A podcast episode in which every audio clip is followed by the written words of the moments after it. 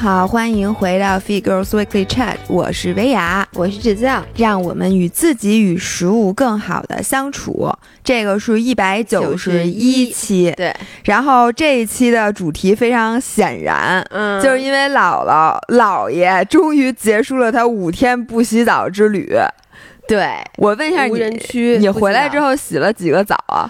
我当天晚上就是我不是下午出的山吗？我当时跟你说的时候，那个时候我是其实还在山里，但是我突然接收到了一点微弱的信号，我赶紧跟你报平安。然后呢，我们又坐了火车回到乌鲁木齐，就是半夜到的乌鲁木齐，我。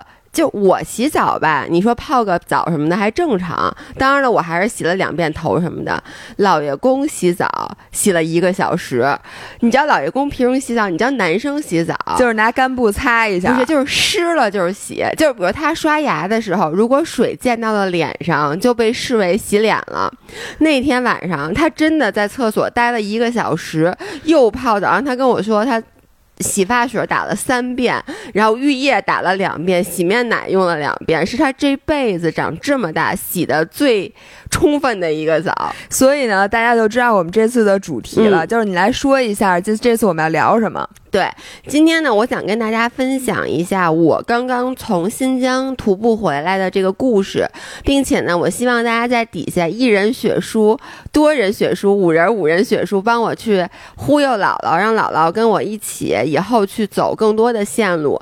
因为呢，我发现徒步有一个问题，就是它不是一年四季都能做的。是啊，而且大部分的徒步线路都在夏天，就是其实说实话，那是因为现在不能出国。你要是能出国的话，你就一年四季全部都可以徒步。那倒是，但就国内徒步的这些线路呢，因为我们的假期一般是五一和十一嘛，这种比较长的假期，就新年你二月份肯定就基本上没有什么地方可以徒步了，也有但比较少。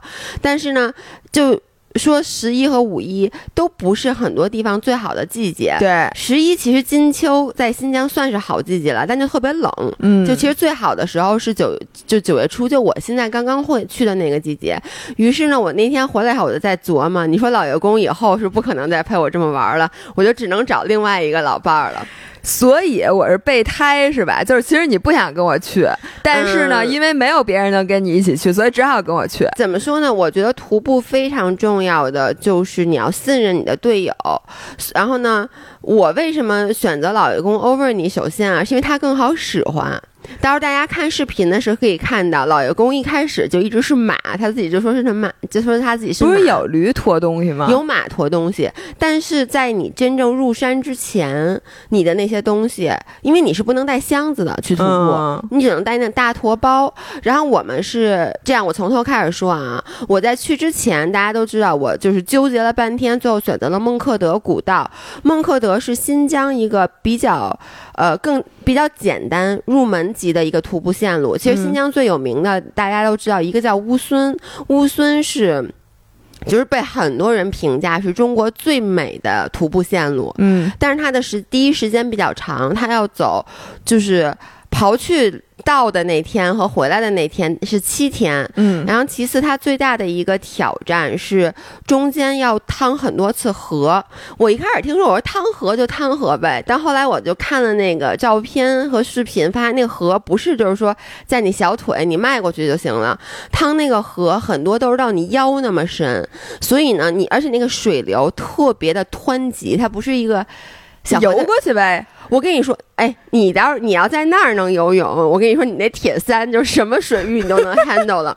那个河水之湍急，就好像瀑布一样。就是我看那视频，有的人走着走就被水冲走了。那他们不能拿根绳拉对，就是拿根绳，所以就是先要领队过去，让他弄一根绳，然后大家扶着那个绳。但是水流还是力度非常的大。嗯，所以我一开始其实是想报乌孙的，但是我跟领队说了，我说我没有徒步经验，我说我唯一的徒步经验其实就。就是就是当天的那种一天的徒步，然后呢，那个领队就给我推荐了孟克德，他就说你这个水平，他不建议你去报。我这点其实首先我也挺高兴的，就是我这次报的这个徒步团叫徒步中国，现在呢，国内有几有一些比较成熟的这种叫什么？它叫商业徒步团。嗯，然后呢，我一开始以为他们就。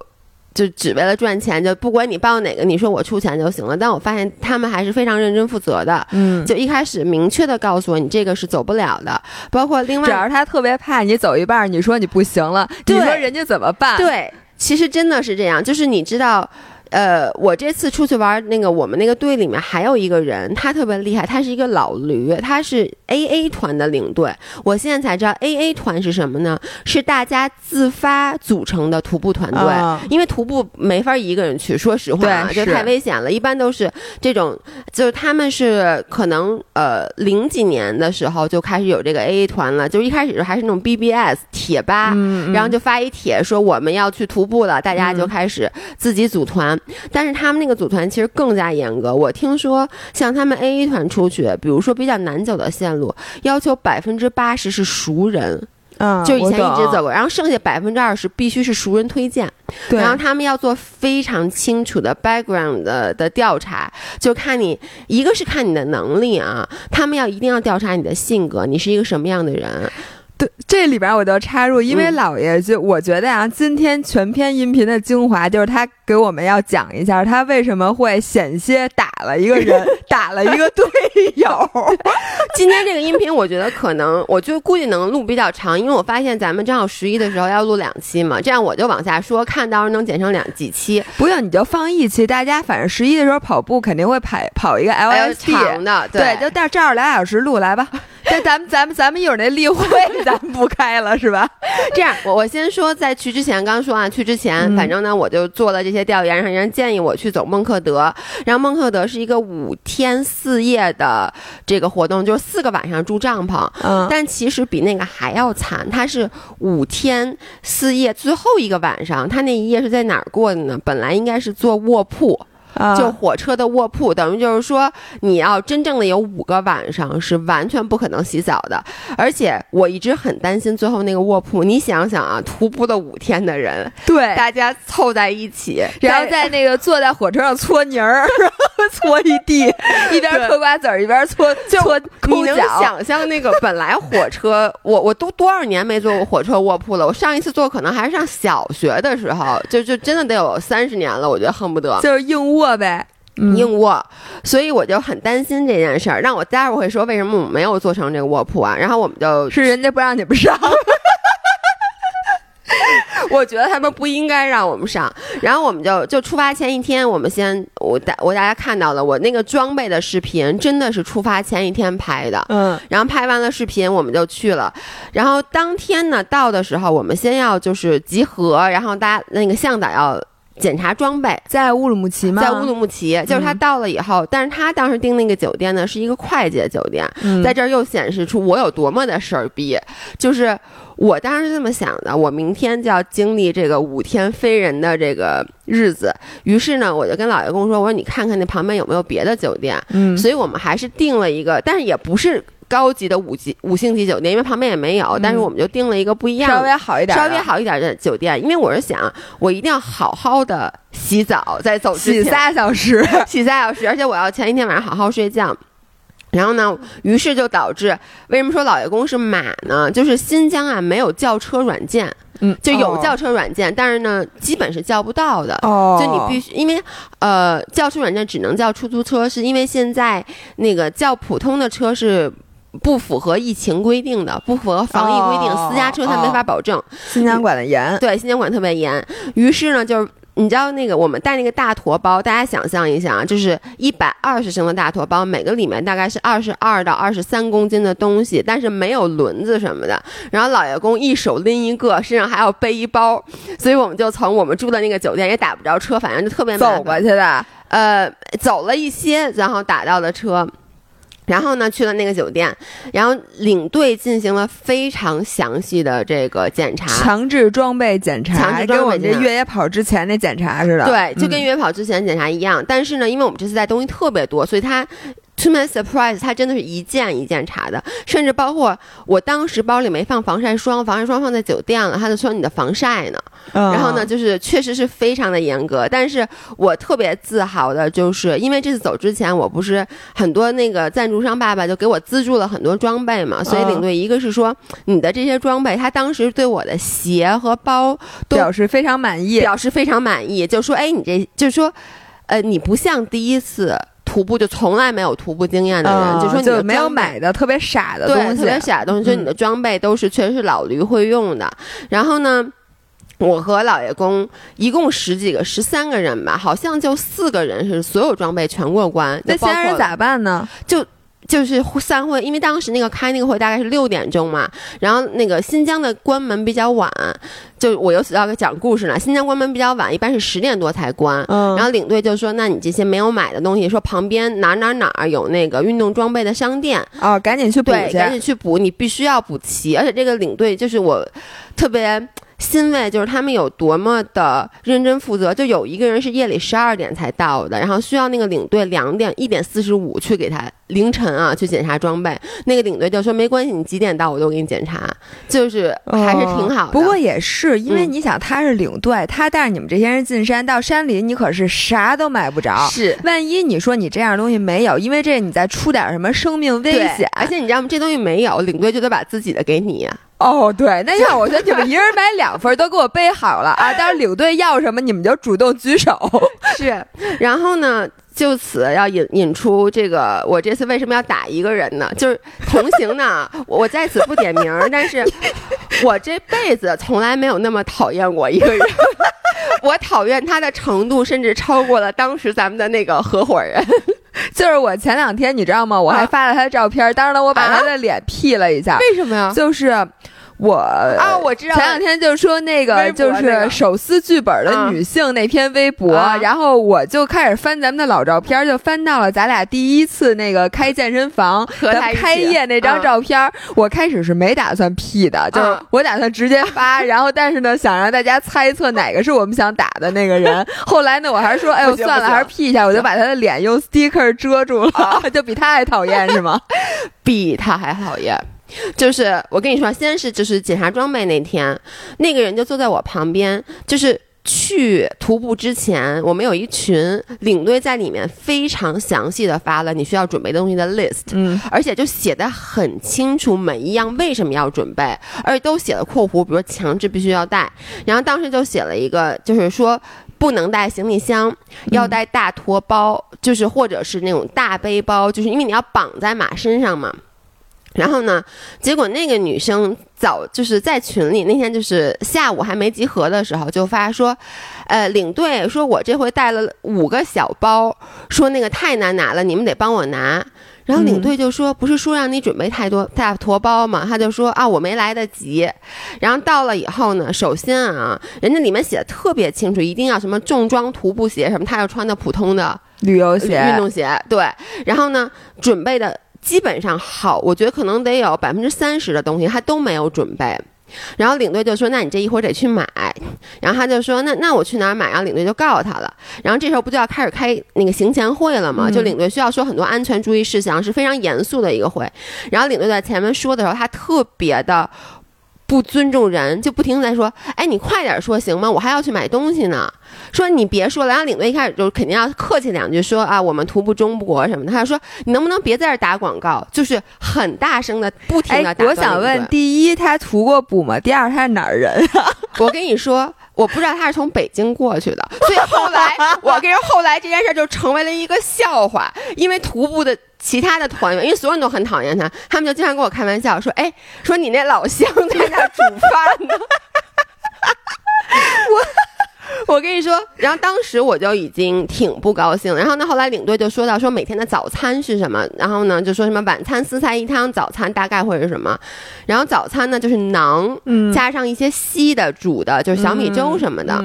他就特别大声说：“啊，没有蛋白质啊。”说没有蛋白质，我怎么行呢？你这早餐必须得有蛋白。他是我觉得我要领队，我就说你现在退团吧，这你别去了。我跟你说，老爷公这么好脾气的人，就坐在我旁边，就就小声说：“操！” 就这。是哎，他自己去的，对他自己去那。他原来有过徒步经验，他没有过这种长型的长途的徒步经验。他自己去，他就敢这么滋毛。哎，我不是，你知道吗？后来我就觉得，我就跟其他徒步的人，那个我团员我就说，我说这个人应该就是他其实是社交上面是有有病的，就是他感觉不到。我接着跟你说，后面奇葩的事儿实在是太多了。我跟你说，你说完，大家不是一人选书，你带我去乌孙，是一人选书，快把他的社交账号给我曝光。他应该是没有社交账号的。然后呢，就然后就说那个蛋白质嘛，结果其他团员就说说，哎，说这个就说这个，呃，什么蛋白，就说牛奶，说人家其他人就说说牛奶没法带，说我之前因为很多老驴嘛。坏了。说那个袋装的牛奶，因为你知道那个马帮驮那个行李，其实就特别的，你得特别容易坏，就是给弄破了，你知道吗？哦他们都非常粗鲁，就是你不可能是那种像那种牛奶什么还好好的放着。说之前什么有人自己带了撒一书包，你知道你那书包里东西如果湿了的话，什么帐篷或者是尤其是哦而睡袋。且上面都弄奶，它奶还会变质，它不像水。你还没法洗，所以呢，就就这件事就这么过了。然后呢，那个女的就全就过程中，他怎么没问说，我早上要喝咖啡，我要喝星巴克，我就是要你给我买去。你知道后来我们俩争吵起来，其实就类似于是因为这种事儿。OK，Anyway，然后呢，这个第一天就过了，然后第二天一大早我们是七点二十出发。你知道嗯新疆的那个太阳出的很晚，对，所以七点二十的时候就天还是完全黑的，然后我们就到了酒店集合，就开始出发。然后到酒店的时候就看那女生，她到最后也没买大托包，I don't know why。于是她有五个包，然后而且你知道吗？她就让领队帮他拿包的时候，那个语气就是指使的语气，就是指使哎，用人。你过来，对你，你过来帮我拿这个。然后你知道，如果别人说那个领队就说说姐说那个，不是跟您说了带多大托包什么的吗？他就说，那你我现在就这样，你不帮我拿，谁帮我拿？哦，对，还有一个最奇葩的，就是像我们去的这些人。很多人是没有帐篷的，这次好像只有两个人带了帐篷，因为帐篷可以跟他们租，哦而且价格非常呃就不太贵，很合适。很合适。然后呢，于是大家就都跟纷纷跟他们租租了帐篷和两个防潮垫儿，就是嗯放在地上的。然后人家在行前在群里说的很清楚，就是你的行李里面要预留出放帐篷的地方，嗯，说因为这个之前会发给你属于你的私人物资。嗯嗯，得自己拿着。对，结果那个那个人他显然是没有办法拿的，因为他连不是他简直惊呆了，就是他觉得这件事儿怎么能让我来拿？然后他就一直在说，而且你知道吗？你听过一个人抱怨人，就是说你这事儿干太差了，你怎么能让我来拿呢？我一定要投诉你们，就 哎呦就天哪！不停的。哎，我现在已经想打他了，我跟你说，我跟你说，要我我就已经动手了。我当时就一直咬着牙，我就想别闹事儿，别闹事儿。而且呢，我能看出来大家都不太高兴。后来呢？所以他就，但最后没办法，得自己拿嘛。但是你知道，他就好多个包，所以就是领队活该，就就是让他拿着。对，然后呢，领队给每个人发了一个巨大的、无比的编织袋儿，那叫防磨袋儿，因为你要把你的行李放在里那里面，因为马帮驮的时候、啊对那个明白你的行李非常的粗糙，所以他就把所有大大小小包都放在那防磨袋里面，但就叮了咣啷的，然后全程一直是领队帮他，就是帮他拖着。然后呢，我们不就去那个什么火车呀什么之类的，然后我们在高铁上，然后就是他就会让他，我跟那个老爷公特别明确的表示，我说不要帮他，嗯，然后呢，于是呢，他就会让陌生人，你能想象吗？就是陌生人，他说：“哎，你过来，你帮我拿一下，我拿不了这个。”真的就大街上的陌生人。然后老爷公在我旁边就跟我说：“这什么人呢 也那有没有遭到拒绝的时候？？”你想啊，你她是一女的，就是，但是我就说长得真的。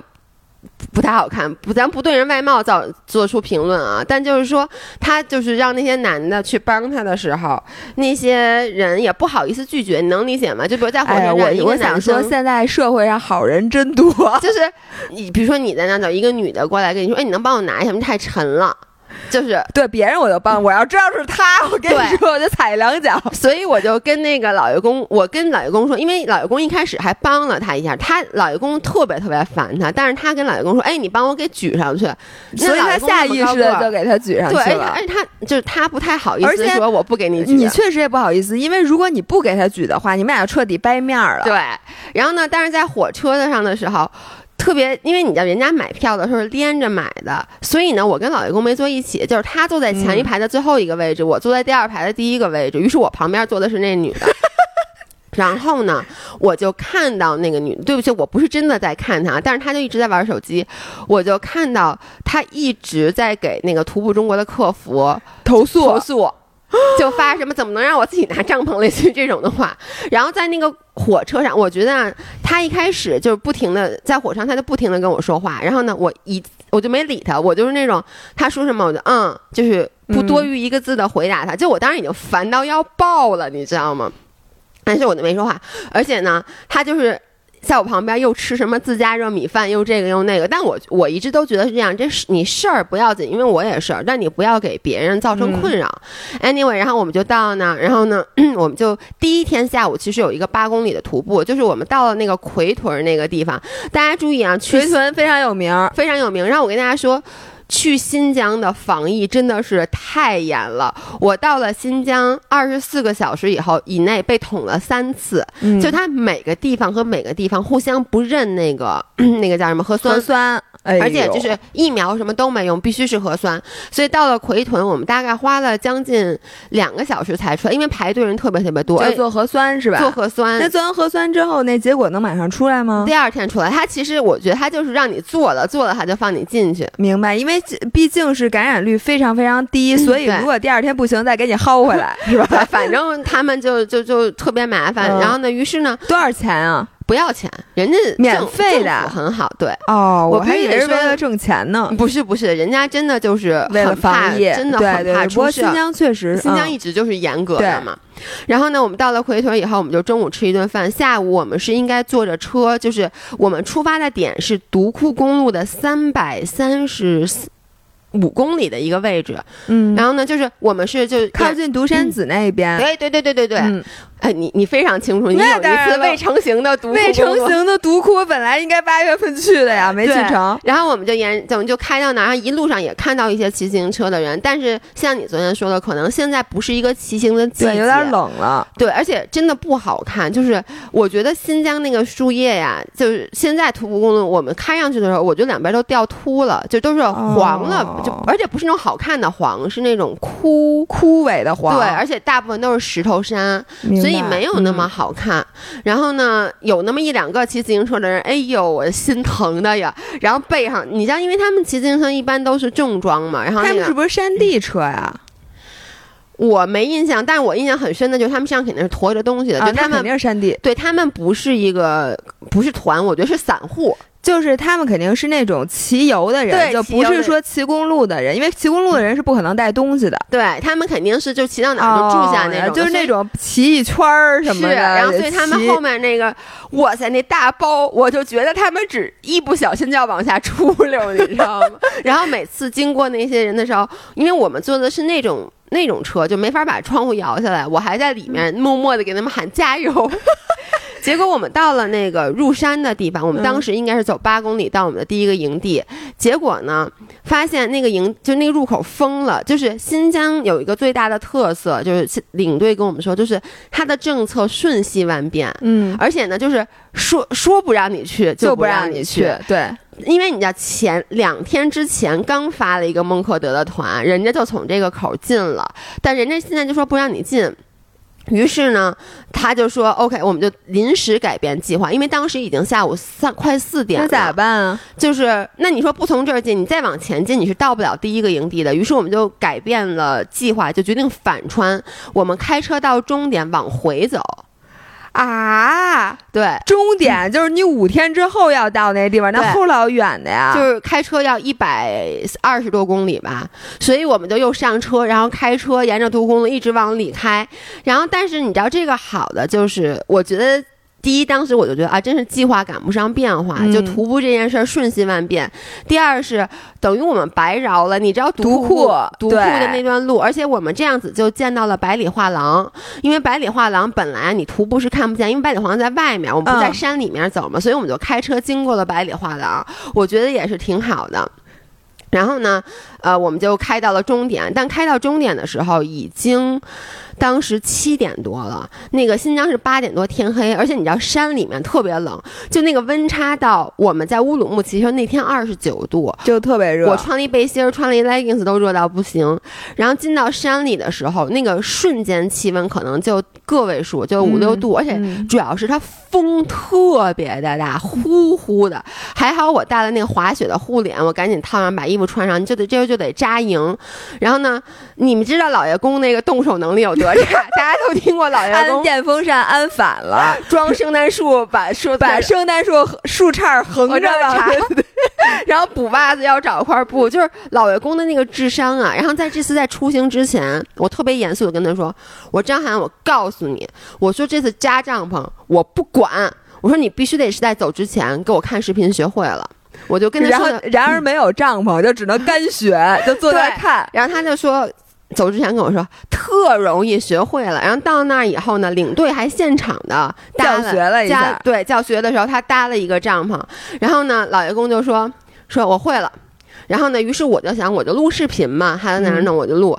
结果呀，大家看到那个视频可以看到，一开始是老爷公在那弄，然后你们能看到老爷公，你的那帐篷就底下是一底儿，然后上面就是你穿两个杆儿，就是对角线，然后把那个对那杆是软的，对，两根龙骨，对，两根龙骨，然后呢你就把这个上面这个就是有钩子嘛，就勾在上面，不就那个帐篷就起来了吗？结果老爷公穿反了，就是他那个两根龙骨从底儿上面。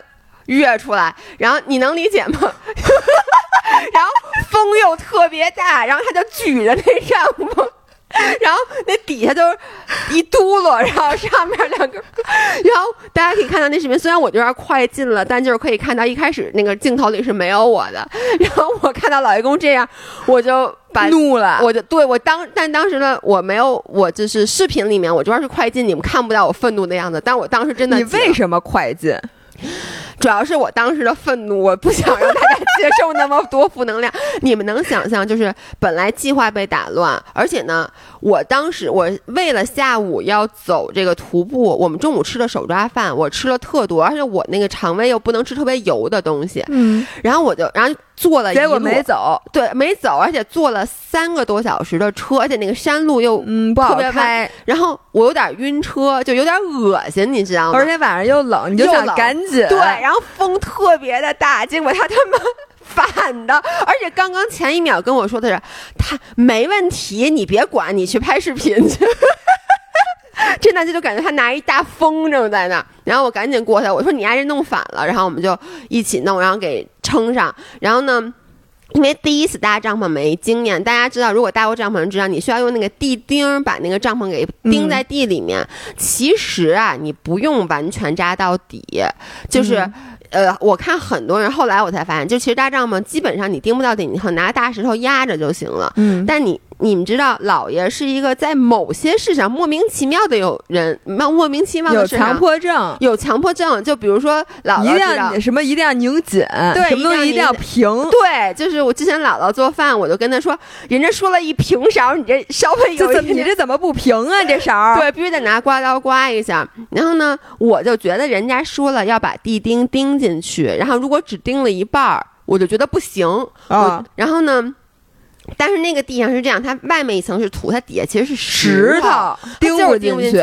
于是把所有钉子都给弄弯了。然后呢，弄弯了以后呢，就是我就说那就换个地儿，我们又把那帐篷搬到另外一个地儿，发现还是钉不进去。然后到最后领队就说你拿石头压，等于说我们弄帐篷比其他人都慢。嗯，这是第一，第二就是。你你知道你见过我，就是我属于一到酒店什么东西都摊开了那种的。然后呢，我们又带了俩大托包，就这次出去玩，很多人是一个人一个帐篷，所以呢，他就可以把他的托包放在帐篷里面。然后呢，他也带的东西没那么多。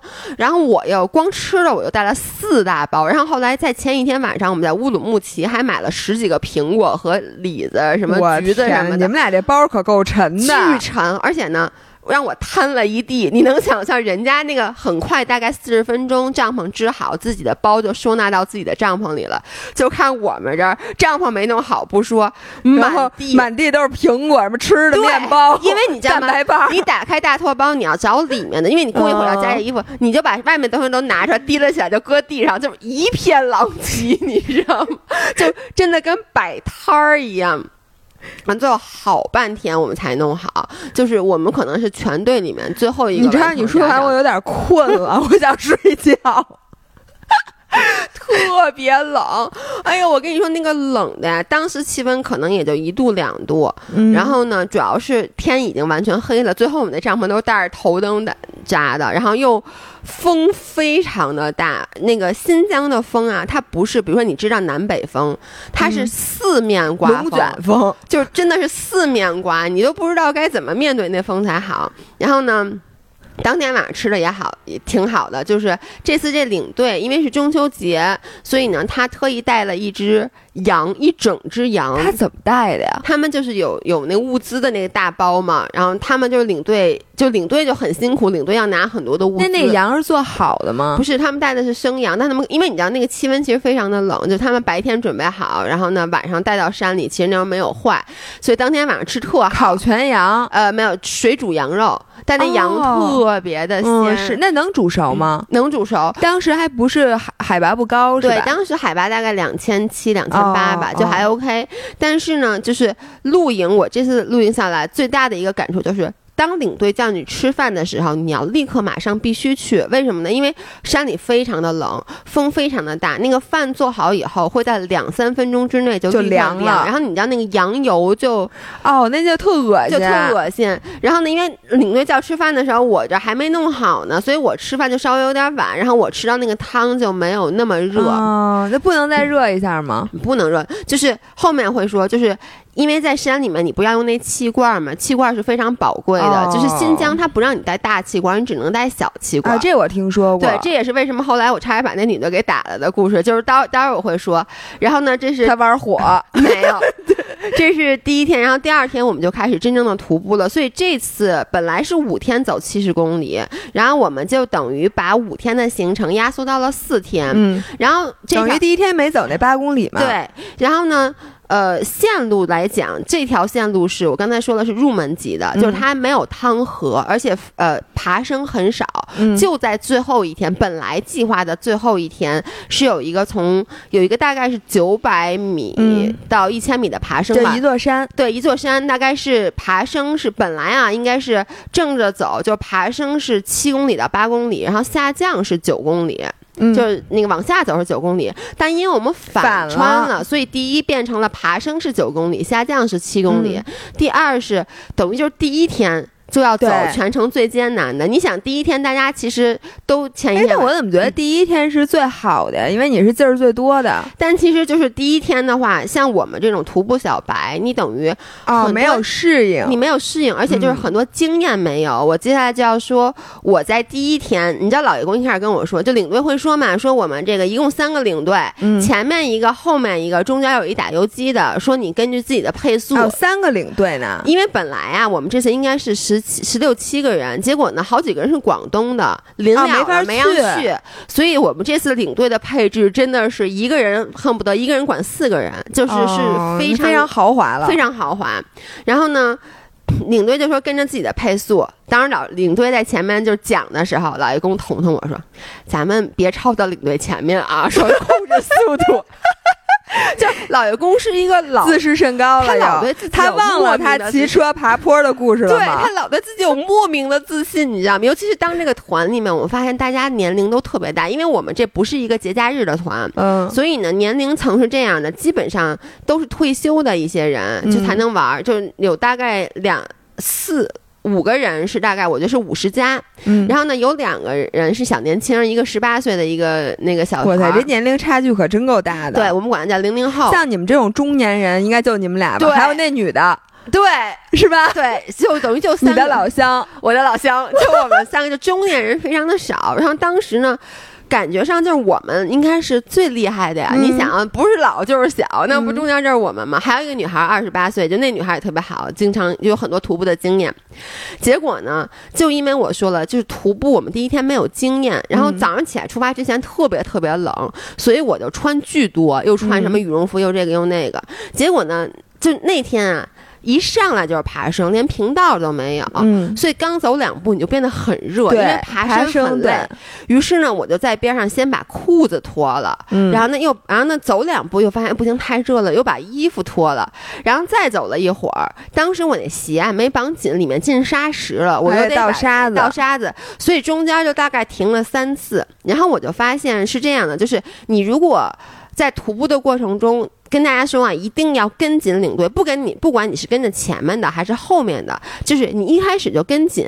如果你需要停下来干什么，你跟领队吱吱吱一声，就说，哎，我现在比如说我要脱个衣服，问一下领队能不能停一下等你，是因为你觉得他走的不快，但如果你耽误，比如说两三分钟，你再想追上他，因为你没法追，就跟就在爬坡上，你已经是这个这很挺累的那个对吧？对，就他再慢，你看着他不快，但是你就追不上。对，哎，你说特别，就我看着他，其实我能看见他人，但是我就努力追，我追不上他，因为他们也在走，人家因为你也不可能有走那么快，你上坡你也不能跑，是，嗯，所以我们就后来就和领队越拉越远，等于说中间有很长一段路是我和老爷公，因为但我们又比后面那些人还是快一点的，所以中间很长一段路我们俩是自己走的，然后呢还中间走错了一些路，对，我就想问你不会走错吗？因为他总之是会有小岔路的，基本上是这样的，因为上坡的过程中。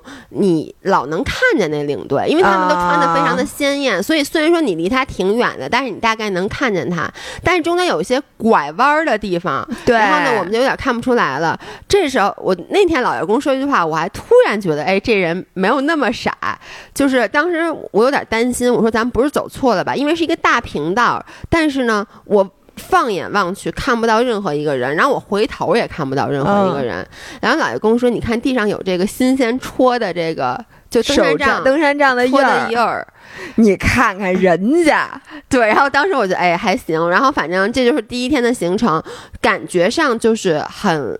很累，就一上来说实话是不适应，尤其是你开始心气儿很足，然后呢，你脱完衣服，我跟大家说，我脱完衣服，结果走两步吧，就海拔高了，到了三千米左右就开始冷了，你知道吗？然后我又坐下又开始穿衣服，就又穿又脱，然后就特别耗费了很多的能体力，耗费了很多的能量。嗯，然后呢，但是我们还是顺利到达了。然后基本上接下来几天，大家可以去看视频，我们第一天露营的那个地儿，嗯，就是在河边儿，当时。特别美，特别每天的那个露营其实都是守着河边，特别美。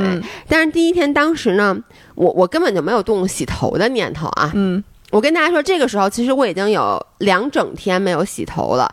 但是大家可能会说，你在北京不也经常两整天不洗头吗？那不一样，不一样。我跟你们说，是因为你其实，在。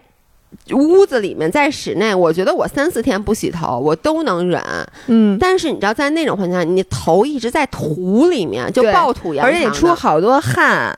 对，所以呢，你那个头发就是，就就是能立起来，你知道吗？但我当时没有动洗头的那个念想，我就说我洗把脸吧。哇塞，你知道那个水是雪融水，嗯，然后呢，晚上应该是很干净，非常干净。你喝了吗？我们喝的水都是那个水加热烧过的，然后呢，那个水超级超级凉，我就用它洗了脸。那是我第一次洗脸用雪融水，我毫不夸张，我那手伸进去再拿出来，手就没知觉，那个手碰到那个水是疼的，但我必须得洗脸，是因为第一天大家可以看到那个视频，就爬的那个好多那种。呃，就翻打板的时候，那个土啊，风一刮，那个土，就我觉得我那个脸上就跟全是呃，明白。所以我我就用那个，就是我带的那个纸巾，你都可以在脸上画沙画了，对，就是一抹。因为你知道，我用那纸巾擦完，那纸巾是黄的，就我就根本就和泥了，所以我就洗了脸。然后老爷公都没洗，老爷公觉得那个我太厉害了，因为他用手摸了一下那水，那个水，他说，那我还是不要脸吧。然后就没没有洗，然后第一天晚上就是整个全程，我们除了第一天晚上吃的是，我想问一个问题，你们不能拿一个瓶子接点水，然后放在帐篷里捂一会儿，然后再洗吗？呃，你这是一好主意，但是我根本没想到，而且是这样的，我跟大家说，昨天姥姥还问我说为什么不用热水，就是我们这次徒步它叫轻装徒步，然后呢，等于说你整个徒步的过程中，你的大件行李是由马帮驮的，就我刚才说的，我们用一个大驮包，然后你每天包里面必须要装的。是你的头灯，你的就一定要带的头灯、雨衣和那个薄的排骨羽绒服，还有就是，而你身上必须要穿冲锋衣。嗯，然后呢，呃。热水等于说，就是因为你没有自己带炉子什么的嘛。热水是因为需要那个加热，所以是稀缺资源，是非常稀。热水是公共物资，然后非常明确的告诉你，热水只能用来喝，连刷牙都不行。嗯。然后呢，我但是我这次去，我不是牙肿了嘛，所以我还是偷偷用的那个热水，就是我兑了一些稀的稀水凉水去刷了牙。老爷公就是用凉水刷，就我们俩非常的，那个尊重领队。然后这要说那个讨厌的女的，我跟你说是这样的。在去之前开临行会那天，除了那个女的说啊，怎么没有蛋白质？她说的是啊，不能洗脚啊。她说，她说我不泡脚怎么行？我晚上必须要泡脚，这是他的原话。泡啊，雪山雪融水泡脚。然后你听我说，所以他就自己买了炉子，自己买了那个叫什么呀？那个煤煤气小气罐儿，他每天晚上要自己烧水泡脚。我觉得这没问题啊，你自己花钱买自己花钱你自己背着。对，但是当然了，他就因为买这些乱七八糟东西，他就东西就叮了当当的，还一直在让别人帮他驮。但我觉得这也就这么着了吧。然后呢，反正到那儿以后，就是反正就是热水非常的稀有，然后我们就只能喝。但是一开始领队说的是热水我们不限量。就是你喝，你喝多少都行。然后我是一个非常能喝水的人，我和老爷公带了一个两升的大保温杯和一个一升的小保温杯。我们俩每天一人一天，呃，至少他是早晚都能打嘛。每次我们俩会一个人打一点五升。领队当时也建议，就是每一次一个人打一点五升。然后呢，那个讨厌的女的，她每次拿六个保温杯，我一点不夸张，一二三四五六，她有六个杯子。大小不一，然后每次他就抱一大堆，就是我觉得是这样。你他要干嘛呀？你听我说呀，你要喝热水喝的多，那你买一大保温杯，他可能就就感觉跟他没有买一个大托包一样，他是六个保温杯，每次就等于你要接热水是要排队的，就你把那个热水放在那儿，然后那个领队会让顺序来给你接，他每次就一溜全是他的，就恨不得接完他就就就得再烧好几次水。然后呢，呃，对，这是热水的情况。然后你知道他要干嘛吗？是因为他的原话，我中午必须要吃自家热米饭。我跟你们讲啊，是这样的，就是在徒步的时候，这个徒步团他是管你早餐和晚餐，晚餐是四菜一汤，早餐就我刚才说的没有蛋白质的粥，对，馕和粥。然后呢，并且在去之前，他发了一大包。吃的是路餐，就是他给你准备的路餐，里面是有五个水果、三个馕，还有一些乱七八糟的什么，就是你知道什么花生啊、坚果。确实有点惨，对，确实很少。但是就是说，人家自己也说了，路餐你想吃什么都可以，你自己去买。嗯，你自己去买，你自己带。所以你看，我就带了很多蛋白棒啊什么之类的。而且像大家可以视频看到，我就是我早上起来吃馕什么，而且馕都是冷的嘛。我早上起来老想喝点热乎的，所以我自己带。粥嘛，对你听我说，我带了喜鹊豆浆粉以及那个曲卡的燕麦脆，然后每天早上起来，它除了粥还特别好，它还有另外一样稀的，要不然就是黑芝麻糊，要不然就是豆浆，哦，反正就是一个稀的东西。然后我就每天早上，比如比如说啊，我就是用黑芝麻糊，我盛一大碗，里面加一包喜鹊豆浆，再把那个豆燕麦燕麦脆放上去，就是我就是大家看就觉得我喝不上咖啡是吗？可以喝，我跟你说啊，我这次。过得特别的，已经算非常的好了。然后，因为热水是可以供应的，我不是带了那个咖啡粉吗？但是我不是不喝黑咖啡，但又不能带奶吗？我怎么办呢？就是寄给咱们那个巧克力粉。哦，我跟你说，我我今天早上喝的就是那。我昨天晚上不还跟他们说，我说再给我寄一点。那个是我现在每天都要喝，就是那一包巧克力粉，我用热水冲，然后再往里面倒一包那个摩卡咖啡。哦，就是摩卡，再加上，因为它那个我倒的水比较多，再加两滴无糖糖浆，就特别暖和，你知道吗？这样我早上起来也能喝咖啡。哦，那不错，不错，不错。我都给大家拍下来了。我以为你是拿豆浆和粥里边和点咖啡粉，那我咖啡味的粥。那热巧克力配那个咖啡简直。哎，一会儿给我拿两包，我尝尝。我一会儿，我今天来的时候我就说我想给你做一杯，就那个热咖啡，反正就特别特别的爽。然后呢，那个女的呢，人家说了我要吃自家的米饭，其实是这样的。他在临行前就在群里面问了，说我每天中午要吃自家热米饭怎么办？然后呢，领队给他的原话是不建议在行程过程中吃自家热米饭。第一是你所有的垃圾，对我就想垃圾的问题都要带自己带走，而且不管是能不能降解的，什么橘子皮、苹果核，你都要自己带走，而且。这个同样啊，也是属于你的私人物资，虽然有马帮驮，但你要打包到自己的行李里面。第二是，你中午一般休息时间不会很长，你吃自家热米饭的时间是非常长的。为什么呀？那加热很快啊。没有，但是自家热米饭不是那种。加热锅，你知道它是要倒热水的。为什么他要喝这么多热水？是因为他好，我我不知道啊。但那女孩女的就一直在说，我必须得吃自家热米饭，我需要好多热水，因为我上面也要倒热水，下面也要倒热水，这就是两瓶热水。反正我也不知道啊，具体怎么操作。而且它热的没有那么快，就是就是五分钟。我我觉得不止，我得得十分钟可能。那他是不是因为你们那块太冷了？对，我觉得是因为气温太凉了，热的没那么快。Anyway，所以他就要吃自家热米饭。所以呢，就是比如说在我们第二天的行程，就是我们走到中午，就是大家 lunch break 嘛。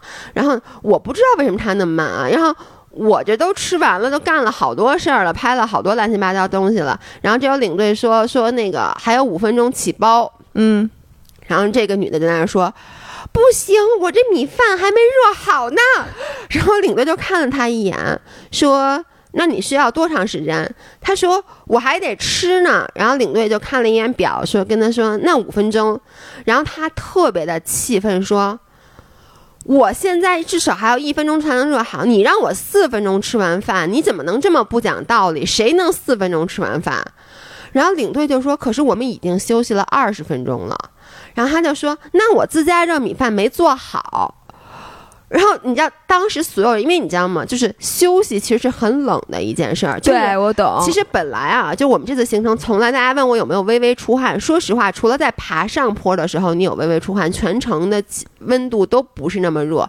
我觉得可能也就因为风一直都很大，我觉得可能也就十几度。你能想象，当你停下来，对，然后你里边那些汗，对汗，所以就是所有大家都很冷。就我们一般吃饭都是吃完了就希望能立刻走，别在那儿待着，然后。所有人都已经把包背上了，就看他坐在那儿在吃饭加热米饭。后来我就受不了，我就说后面不是还有吗？就是还有第二梯，因为我们第二后来一直走的是第一梯队嘛，就中间不是还有梯队嘛？后来那领队就跟他说说，那你慢慢吃，一会儿第二梯队来了，你跟着他们走。然后那个女的就没有办法，就说好。然后呢，但是就是。就是你知道他每天中午都要吃自家热米饭，那他就之后就跟着人家走呗。对，但是呢，他又想走第一梯队，然后他都老老要往前赶。然后后来那个我们同行有一个广东大叔，就是特别 烦他，然后就跟他说。因为他走在第一梯队，他要因为他老要停下来拍照，就是我停下来拍照，一定是我不要碍着别人的事儿。嗯，但他老要停来拍照，而且他老在那种特别危险的地方停下来拍照，所以呢，那个而且大家就经常为了要等他，我们好几次就是说领队一看他没了，就说咱们等一下他，然后我们就要所有人就要卸包，然后就特别冷在那儿等他。后来他跟上来以后，那个领队就说说那个不是领队，那个广东大叔就说说你快点儿，说不要老让大家等你。于是呢，他就那种就特别奇怪的，他就开始往前挤，就挤到领队旁边，然后就我们就看是那意思就是你挤人干嘛？他就说你们不是说了不让我拖大家后腿吗？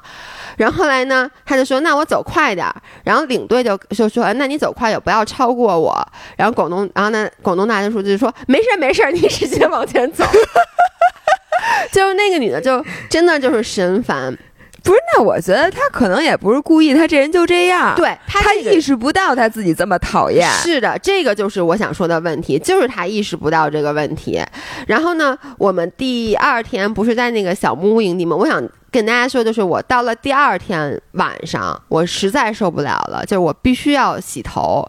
然后哦，不对，第二天晚上没洗头，是第三天晚上。第二第三天的早上起来，我发现我们同行那姑娘，就有一个我说二十多岁特别好好看一姑娘，她居然在那个用火雪融水洗头，然后当时领队就批评了她。领队说你不能洗头，然后呢？但是我看到以后，我想，哎，我但是那个领队是怕他着凉了，对吧？是因为太冷了。我们出发之前明令禁止是不可以洗头、不可以洗澡的。是洗澡还用禁止吗？你听我说，最后真有人洗。我跟你讲是这样，因为第三天呢，我们到了这个最美的那个营地，叫天湖营地。走孟克德古道，大家看到照片，百分之八十发出来是那个天湖。就你你之前也跟我说那个天湖，就一个湖啊，里面好多木桩。但我当时想说，说实话，天湖并不是最美的地方。我觉得沿途很多地方都很美。但是我们到了天湖营地呢，那天是这样，那天的气温没有那么低。一开始啊，后来就成了整个整个行程中我觉得最冷的一天，因为后来就风巨大。但我们刚到呢，因为那天到的比较早，大概下午就是四点钟到，当时就是还没有起风。嗯，于是呢。我就去找那个早上起来洗头那姑娘，我就请教经验，对，请教经验，且借了洗发水。然后呢，大家这块我就不详细讲了，你们可以看视频，你们可以看到视频里我是这样的。一开始我穿着羽绒服去，后来我一想，不能把羽绒服弄湿了呀，于是我把羽绒服脱了，只穿着冲锋衣，然后里面穿一个。速干，然后我想，嗨，反正你洗头都已经冷了，你就不用穿那么多了。但后来我发现，你洗头，因为那吸水特别低，你怎么把那水弄到头发上呢？你只能把头那么扎进去，就撅着屁股。你们就没有个容器可以盛一下水浇到脑袋上吗？什么就是那种大矿泉水瓶那种？没有，你想出去都带的是热水壶，但热水壶都接着热水呢。然后呢，碗是洗不干净的，你能知道吗？因为每天吃那饭，那油一冷了就粘在碗上，碗就没洗干净过。我天，真恶心。于是呢。我就把头扎进去，后来我发现一扎进去，那冲锋衣那帽子一下就扣去，不也要湿吗？于是我把冲锋衣也脱了。我跟你们说，当时的温度绝对没有到十度，绝对是十度以下。然后呢，所幸当时风还不是很大，但是我就是里面穿。你有没有一种冬泳的感觉？就是冬泳。然后我当时呢，就是，反正就是穿一内衣，然后穿一个那个速干，然后呢就跪在那溪边儿，然后就把脑袋扎到冰水里。视频里可以看到，喊上“你大爷拼了”，然后我就把头咣当一下就扎进去了，而扎进去我还好几次那个手没扶住，差点整个人都跌进去，你知道吗？那你就正好洗澡，然后我就把头洗了。后来我才知道，那因为你知道。大家都受不了，就不是只是你说你是你受不了，其实所有人都觉得脏。我后来才知道，其实，在徒步过程中，有的人他们就是会偷偷的洗洗头、洗个头、洗个澡。然后呢，尤其是就在这种情况下，就风不是那么大，就是所有人都赶紧出动了。然后呢，同行了两个，一个是一个广州大叔，一个是小外号叫小东北，一个东北人，他们俩。洗了一个澡，然后他们俩他们就是在那水里洗的是吗？他们是这样，他们是站到下半身，当然上半身不敢进去，然后上半身就拿那个毛巾沾湿了擦一擦。但是哇塞，太厉害！你知道当时老爷公看着说，我也要洗个澡，就说这没问题，然后拿手伸到水里说，哦，还是算了。所以他没有洗，他没有洗，但他在我的那个建议下，他洗了头，洗了头，因为他也没什么头发，你能？我就是说，如果你让我去乌孙古道，那我只能剃个秃子，就是我把头剪成就是范晓萱那会儿那板寸，就是你知道我回来以后第一件事就剪头，我我当时洗头那天我就说。我真应该在走之前洗头，走之剪头。我走之前为什么没剪头？因为我不想剪头帘儿嘛。我老觉得，我当时没有意识到你的头发状态会有那么差。我就想，你头发如果是有头帘，不是不好打理吗？就是不能洗头，头帘是一个更麻烦的事儿。我就说我回来再剪嘛。后来我就想，我真应该走之前把头发洗，因为我当时头发已经稍微有点长了。最重要的是，我根本没有想到我能洗澡，于是我根本没有带毛巾。那你说我头发湿了，其实洗头，说实话啊，不是最冷的，因为你洗头时候你头皮是麻的，嗯，就你最冷的是洗完头以后，最冷洗完头以后没有毛巾，你得把头发给弄干了，怎么弄干啊？我用张涵拿嘴吹。我用的是一个当天我穿的那个保暖内衣，就是擦，然后呢就一直在帐篷里待着。所以，我我我在这里我要说啊，我我确实不建议大家在徒步的时候用水溶水洗头，是因为我当时洗完头立刻我就感冒了。我在那个帐篷里，我当时就觉得晕晕乎乎的，然后呢就是。头太阳穴就突突突跳着疼，然后而且我还算很 lucky，是因为我洗完以后，大家看那视频，立刻就发生了我们这次出去玩最大的一次大风，而且那风是四面刮风八方的刮。当时我在帐篷里，我和老爷公觉得那帐篷马上就要被吹起来了。然后那个你能想象那个帐篷里有多脏吗？因为帐篷它毕竟它不是百分之百密闭的，最进土进那个全是黑渣子，我就说我头发白洗了。然后呢，我赶紧吃了两包感冒冲剂，吃了一个那个百加黑，就是那个吃一泰诺，吃一个感冒药，然后就捂在那。但是你知道，洗完头，头发主要我为什么要洗头？因为我头皮痒。嗯。然后洗完以后觉得就是不痒了，不痒了，就舒服很多。我觉得这个还是挺好的。哎呦，这个我觉得这个问题真的，大家如果有徒很多，我相信很多五人有徒很长的徒步经验啊。就是你说洗完澡就感冒，对吧？然后呢，你这么多天不洗头，我跟你说，我绝对不可能，绝对不可能。那我怎么办？大家给我支支招儿。除了剪一秃子，干发喷雾没什么用。是，你知道为什么？是因为如果你的头发是因为油。对，它不是油，它是真脏啊！就是我第一天用了干发喷雾，但因为是这样的，我头皮啊，其实确实是油，但我头得同时有大量的土，然后那干发喷雾那土 它对它粘一块儿了。然后我就想，是不是说人家有经验的人，比如说我带一个瓶，就是容空的容器。那个其实它就是占一些体积，但我也觉得有方法可以把它给收纳。它有没有折叠的？对，有。其实是这样的，像那个女的，她不自己带了煤气罐吗？我们这次有两个团员，还有一个就是陈哥，就我说的，他以前是 AA 的领队。他这次我们最后一天他还讲话说，他之前是瞧不起商业的这种团队的，然后现在他这次走下来体验很好，因为他们 AA 的人，AA 什么叫 AA 那个团？他们叫做。景色 AA 风险 AA，嗯，就是一切 AA，就是说大家共同承担在徒步过程中的风险，这也是为什么他们在筛选团员的时候如此谨慎，因为只要有一个人他给你增加了困扰，这个人会给整个团队带来风险。这就是我我说就那个女的，就是她等于就是。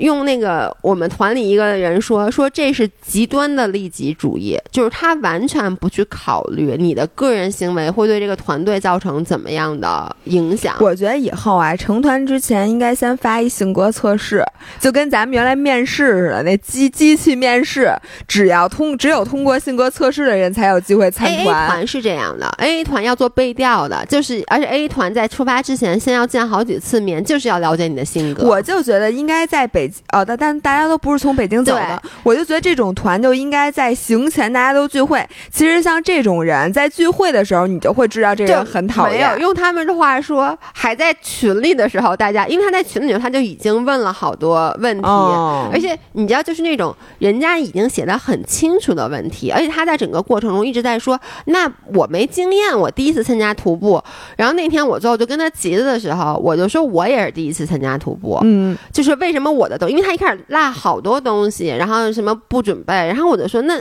我们怎么就都准备了？人家写那么清楚，就这个女的真讨厌啊！就是我们在那个火车上，你给我们讲讲你们俩，你差点打他的那个，马上就要到了，因为是第第四天，第四天，哎，第三天早上是这样的，就徒步的第。就走路的第三天早上，我先说一下啊，就是我我对他的不满一点点积累起来的嘛。一个是在火车上，我发现他一直在那个投诉；还有就是他不一直在抱怨说那个帐篷让他自己背吗？而且他反复的跟他们说：“你们这样什么太不合理了！你之前为什么不事先说？人领队都没答应他，因为领队早就人家在里面写很清楚了。因为那火车上还有其他的团，他居然去主动的问其他的团说：‘哎，你们团租的那帐篷是让你们自己背还是那个？’”就是公共呗，然后那个女女女生就说我自己带的帐篷，然后他就说，哎，你知道吗？我们这团什么租的帐篷，居然还让我们自己背什么的，就是我我我当时就觉得就能看出对面那团的女的都觉得这人谁呀？就是那种莫名其妙，这就一直抓那人哇啦哇啦说，然后呢，就对，然后就到了。第四天早上，第三天早上，为什么我跟他吵架呢？是这样，我前面说了，热水是非常稀缺的资源。然后呢，在前一天晚上，就是呃，这样吧，我说是第四天啊，第三天的早上，因为大家都打了很多的热水，于是呢，据那领队的话说，就是他计算了一下，发现气罐不太够用了。嗯，于是呢，到第三天的晚上，他在给大家烧热水的时候就说说现在是这样，每个人限打一升。今天晚上，然后呢，大家都打了一声，然后但因为那个女的她自己还剩一些，她白天打那么多罐水，然后她还剩一些，所以她没说话。第二，然后第四天早上起来，早上起来不要打水吗？然后中午就是就是要在徒步过程中喝，然后领队就说了，说每人先打一升啊，然后就跟我说说你们俩这个，我们不是有一个两升的水壶，有一个一升水壶吗？他就说这两个水壶，我那个两升的我不给你灌满，嗯，然后当时其实我也是说了一句，我说我说啊，我说那可能不太够喝，然后领队就说说现在气罐不太够用了，说如果这样的话，咱们最后一天晚上可能没有气做饭了，嗯，我就说啊那好，我说那您就打打这个。一个打一升嘛，然后所有人其实都是这样的。然后到这女的了，这女的就是就是给了她五个水壶，因为有一个水壶在前一天丢了。然后他就说：“你这五个都给我打满啊！”然后那个领队对他一直就领队已经神烦他了，但是领队就不想跟他嗯计较，然后就说说姐，我说那个我先给你打一升。说，因为大家都是打一升，他就说不行。他说我已经丢了一个热水壶了，你给我打这五个我都不够。然后那领队就说说这样说，我先给你打一升，如果最后还剩下水，我再给你打。他说不行，他他你看他的原话就是不行，你必须给我灌满。然后呢，结果呢，其他人就都。已经挺不高兴的，他就开始说：“说我得吃自家热米饭。说，因为那领队就说：‘姐，你这些水肯定够喝。’说咱们今天不走那么远，咱们今天行程没有那么多的爬升。然后他就说：‘不行，我中午要吃自家热米饭，我自家热米饭就要用两瓶热水。’然后旁边有一个那个，就陈哥终于坐不住了，就说：‘说大家都是医生，说那个，然后就然后就说说那个。’先要保证喝，说领队不是说了吗？先要保证大家喝的热水。然后他就说：“那我中午不吃自家热米饭，我下午就没法走。”然后就跟领队说：“你是不是想让我死？”他的人呢说：“我要是不喝够水，我死了怎么办？”然后那个陈哥就说：“说你自己不是带了那个。”炉子炉子嘛，说你自己烧不？然后那个陈哥就说说这是公共水资源，说水就在旁边，你自己带了炉子，自己带了锅，你自己烧不就完了吗？你看他的原话是，他说，但是我自己烧热水，我不太会烧，我烧的慢，不是到最后还是耽误大家的时间吗？因为你知道他是一个什么人吗？就是我不说那么第一天我扎帐篷的时候，我们俩是最慢的，嗯，但是呢。我们俩都特怕耽误大家时间，所以第二天清早就是要拔杖。我深刻的知道我的拔杖时间一定有。比别人长，所以我比大家都早起了一个小时。就人家是要求的是，就八点钟开饭，是那个什么七点半起床。我是不到七点我就把老爷公蹬起来了，因为你知道你慢嘛。然后你知道这个女的，她是每一次拔杖都是最后一个，她就溜达，你能理解？就因为她拔杖慢，所以总是影响大家的出发时间。所以她的意思就是说，你让我现在回去烧热水，我烧的慢，那到时候咱们大家都甭走。我。急，你知道我跟你说，我现在我生气了，我当时就啪一拍桌子，我就说你怎么那么事儿啊？我就说那个人家领队都说了，现在每个人只能有一升水。我说跟你说了，你就喝就完了。然后他跟我说的话是，我你说我事儿，我还嫌你事儿呢，就是因为他的意思就是我不想起来老吃自己的东西嘛。然后我就跟他说，然后呢，他还说说，而且你以为你是谁？你那么高冷，别人跟你说话你都不理。我说我我说我只是不理你，我跟其他人关系特别好。然后呢，然后嗯，他说什么？哦我就跟他说，我说你出来，我说你出来玩知不知道？我说你可以事儿，但是集体活动你最基本的就是不能影响别人。然后他就然后他就说。你知不知道，你们第一天是喝的热水里面，他们还跟我借了半个气罐呢，然后就开始反复的重复这句话。借半个气罐这件事儿，对，就开始反复的说。然后老爷公一开始没说话，你知道吗？但是就一直在那说，一直在那说。后来老爷公也急了，你知道吗？就说你能不能别说话了？你有完没完？然后呢，结果他就往外走。然后呢，我也站起来要往外走。然后那个女的就一直在那嘚逼嘚嘚逼嘚，你知道吗？就说说。我喝热水怎么了？我必须得吃自家热米饭，不是自家热米饭这五个字儿在咱们这个音频里出现，我觉得得有二十遍。这是一个自家热米饭的广告，这广告也不太好。但你知道他的原话是什么吗？说他说他第一天没来得及吃，因为第一天翻打板，他确实是没法吃，因为我们那个吃饭的地儿在在悬崖顶上封口，就是你知道吗？他说。他跟那个，他就说，我第一天没吃自家热米饭，我下午就一直在排气，什么玩意儿？这人他的意思就是他必须得吃热乎的，你知道吗？天哪！然后后来那个就这人，他为什么要去徒步啊？我就不知道。然后你知道吗？后来我们就是我们坐车，就其他团员说说你们就跟我说，你知道吗？他还有老公呢。所以她自己来是显而易见的，是吧？然后她老公是不是特高兴？说我资助你，你去哪儿？你你明天还去哪儿来？我给你报名。然后大家就一直在说说那个她是怎么能有老公的？然后为什么我差点打她呢？是我当时已经有点。就觉得就懒得搭他，我就我就站起来，我已经有点很不高兴了。然后那个结果陈哥就其他的那些人就跟我说说，哎，说说说小姐小姐姐，说那个别跟他那个别跟他一般见识。结果那个女的就坐在那儿说，没错，说那个我不愿意跟你一般见识。然后我当时就他坐在那儿，我转身几步走到他面前，我指他鼻子说，而且你知道吗？我说。我说我告诉你，你还给我闭嘴！我说揍你信不信？然后他，你知道，你知道，我当时真的急了。然后呢，他就默默的，因为他当时在喝粥，他就默默的把头低下，就开始喝粥，就不说话了。哎，那他还挺识时务的呀。然后你听我说啊，然后呢，他就低头开始喝粥，不说话了。然后呢，后来那个。张涵就把我拉出去了，拉出去以后呢，我就听见他又开始说说那个什么这么不讲道理，说什么热水都不给提供，然后就开始又说说那你第一天烧热水用我半个吸管哦对，为什么后来我还跟他结？他一直在说，他说。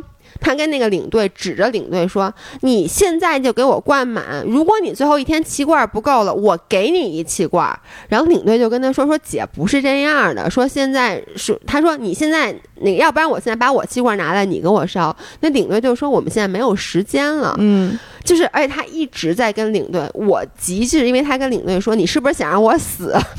我跟你说，我觉得那领队特可怜，那领队一句话都没有反驳，然后那领队一直脾气特别好。天哪，这领队是怎么做到的？就是，而且那领队就是，我觉得是一特哎，我觉得那领队应该也见过类似的像他这样的人吧？对，后来领队跟我说，他们不被允许，就是就过程议论，就议论。团员，但是我听到领队他们自己在那儿说啊，就是说这个女的在参团之前，不是先要跟其中一个那个女的领队，就是就有参很多事先咨咨询嘛，说那个人已经快被他给弄疯了，那他们就不应该让他去，因为他影响了整个其他所有人的体验。对，但这个不是一个 A A 团，它等于还算是一个，因为大家还是要挣钱的，就他这份钱不能不挣。对，这是公司的。这里边我们跟大家说一下，大概徒步的这种团多少钱嘛？对我，我接下来其实就是在讲完这个吵架的故事啊，就包括后来我就也没太搭理这女的，然后但这女的，我跟你说，我毫不夸张，她说当天在徒步的时候，就在徒步的时候，他还在我旁边跟领队说：“你说第一天那水是不是我借你半个煤气罐烧的？”天！然后我接下来说一下这次徒步的整个体验。其实这个女的是唯一的一个败笔，整个徒步的过程我觉得非常的好。然后呢，我参加的这个团的价格是三千。八百多块钱，对，三千八百八，我记得，然后是五天，五天，哎，它不含酒店吧？呃，对，它不含酒店，就是说徒步既贵也便宜。其实因为一开始我就想，我说这团好便宜啊，说三千不到四千块钱，但后来你想，其实你你住帐篷也是自己花钱租，就是他不包你的住宿，你就说一共不算装备，一共花了多少钱吧？啊哦，那那各地飞，其实我觉得机票是大啊不不不算机票，就是从乌鲁木齐开始，然后没花钱，包括租帐租帐篷呢？租帐篷我们是五天一百块钱，哦，那都不叫便宜，对，然后防潮垫五十块钱一个，就是其实整个装备就租的这个很便宜，嗯，然后自己买那个装备大概多少钱？自己买的，就如果你啥都没有的话，我觉得如果你要开始住帐篷的这种的话。呃，我觉得一个人可能得小五千块钱，五千块，得照着五千块钱，因为你看啊，就是冲锋衣，就是你出去徒步，我在这想说一下装备，就是一定不要存侥幸心理，嗯，一定不要觉得领队跟你说哪个东西让你带着，你想是不是用不到我就不带，我我待会儿会举几个例子，就在这个过程中你就发现装备真的太重要了，嗯，呃，首先啊，你最需要的冲锋衣，嗯，冲锋衣一般至少得。几千块钱，那你那五千肯定不够啊。冲锋衣，你说的是那种厚冲锋衣，不是薄的，但是薄冲锋衣就是是这样的。你那个徒步的装备就是一个比呃基本的穿法，它叫叠穿法。你最里面三明治，对，最里面肯定是一个保暖，它叫保暖排汗。嗯，那那个呢，就是我这次当然我穿的是超 B，属于比较贵的，但其实比如说像任何的这种保暖速干的衣服都行，羊毛的、美丽诺的那种也很好。呃，它就一个要求，不是它不能是棉的，就必须要是速干的。它要求你必须，因为它怕。怕你失温，就羊毛的那这叫什么？那个贴身层是最好的，其实。然后呢，这是我，然后呢，中间层叫做保暖层。嗯，所以 either 你是穿一个排骨的羽绒服，或者穿一个那个叫什么呀？那个抓绒。嗯，然后最外面穿一个冲锋衣。冲锋衣的目的是帮你防风防雨，就是湿温其实很大，很多时候是因为风和雨，你身上不能湿，所以一个好的冲锋衣也很重要。然后呢，下面呢，我我一般也是也同样同理啊，是一个保暖。呃，就是排汗层，嗯，然后呢，穿一个，我这次没穿是没用到，就是你要再冷的话，你需要穿羽绒裤或者抓绒裤，然后外头再套一层徒步的裤子，对，套一个冲，建议还是那种，对，还是就 Gore-Tex 其实就是冲锋，就是冲锋的意思，其实基本上就是硬壳，它是防风防水的。这个下来，我觉得你得照着，我觉得一般一般人保暖那层或者排骨羽绒服可能都有了，就冲锋衣加冲锋裤加起来你得三千多。嗯，对吧？然后呢，这个是穿，然后鞋鞋是最。那你这五千块钱哪儿够啊？这不瞎说的吗？对不起，打不住。可能是因为我觉得好多东西我都有了，比如说保暖，就咱们一直都有嘛，对吧？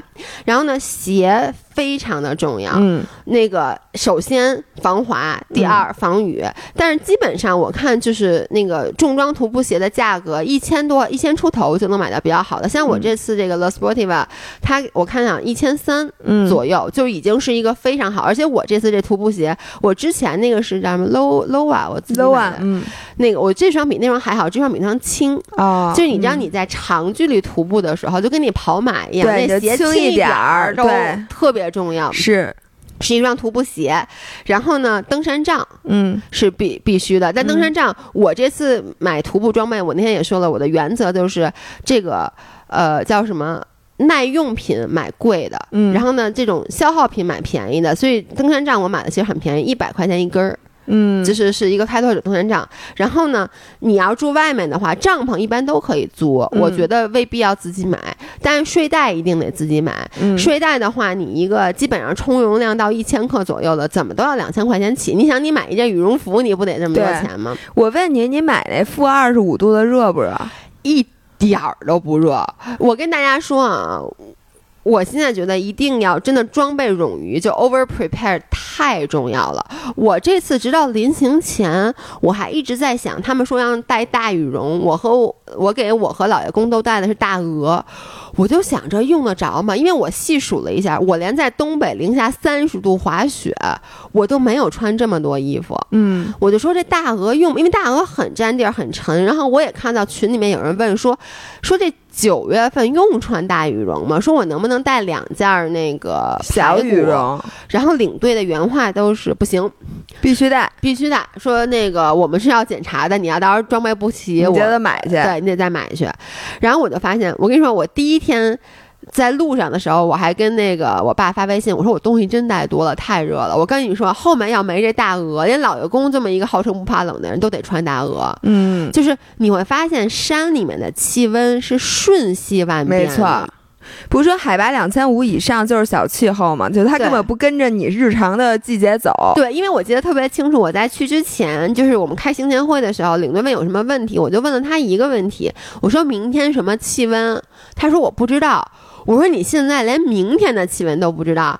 他说在山里面，你对他是十分钟之后的气温你都不知道。我在甘南徒步的时候，我走的时候穿的是背心儿，嗯，然后跟我一样，呃，leggings，然后一双鞋。我当时想，我要不要带冲锋衣？我说这天儿就在那热的要命，对。结果我刚进山下冰雹了，对我记得你。然后你就在想，我操，幸亏我带了。所以就这些东西。就大家从甘肃白银事件，我觉得也吸取经验教训。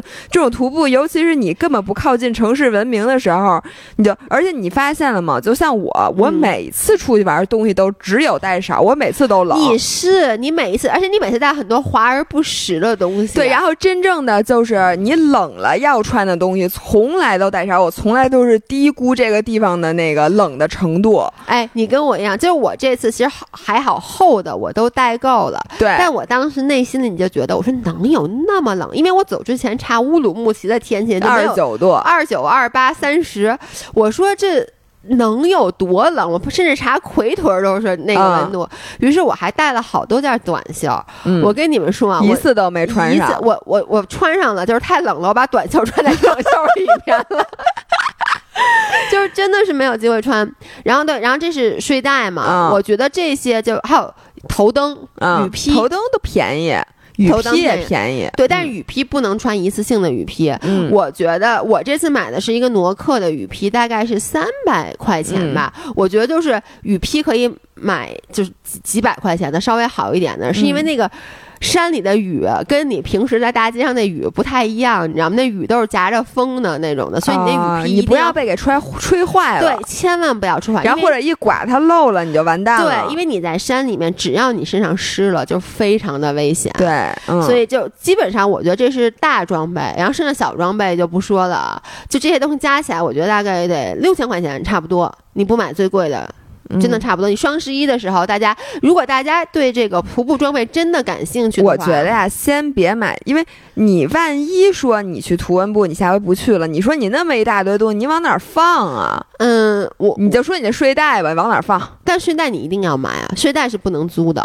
哎，是租的有点脏。因为它是贴身的，对，那那个睡袋其实里面我这次也买了，买了两个升温袋，就是一般人是不直接贴身睡睡袋，因为睡袋不好清洗，你会先钻到一个升温袋，它是那种抓绒的，再钻到睡袋里。然后呢，我跟大家说，这次那个气温啊，呃，老爷公带的是一个凯乐石的，当时我是按照他们那个标准买的，他们呃。差一点儿，他们标准是一千克充容量，我买的是一个九百五十块钱充容量的一个一个。你是不是想让老爷公死？是老爷公说他热，就是他老爷公特别怕热，你知道吗？所以他就说不要给我买太厚的，于是就买了凯乐石的那个，就是。你买那个睡袋时候，它都会写一个叫舒适温标。嗯，它那个舒适温标写的是负二度。然后同时呢，我又买了两个升温袋。嗯，我升温袋买的是最厚的，是说升温可达十八度。嗯，我想这肯定够了嘛。于是呢，我就带了这俩。然后我跟你们说啊，老爷公后来。有一天，他是说没有那么冷。一开始都是我们都是他都是穿着羽绒，穿着薄羽绒，穿着全身的叉 B 薄羽绒，钻到了升温袋里，再钻到睡袋里。但是睡的过程中半夜会热，你会把薄羽绒脱了。然后就有一天晚上，当时睡的时候，老公说他热，他没穿那升温袋，半夜给他冻的起来，就把升温袋给穿上了。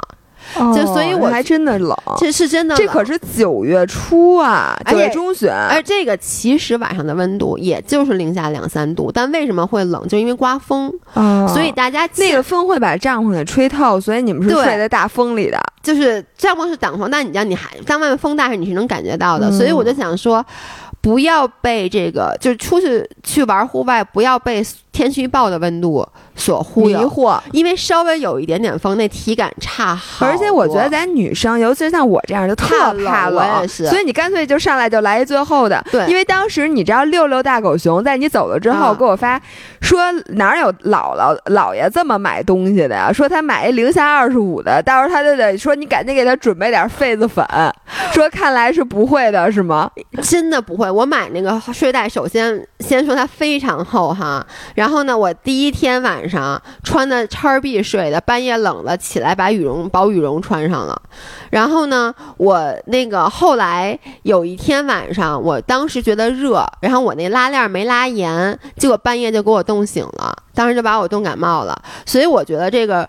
装备冗余啊，就真的往热了买，因为你要是特别热了，就像我说的，你大不了你就拉锁，别全拉上就完了。就是热好办，冷是不好办的。对，而且冷，你要在野外，是你千万特别怕生病，你稍微感冒了，因为我中间后来就有点感冒了，你知道吗？就特难受。然后我想还有一个问题，就是那路到底有多难走？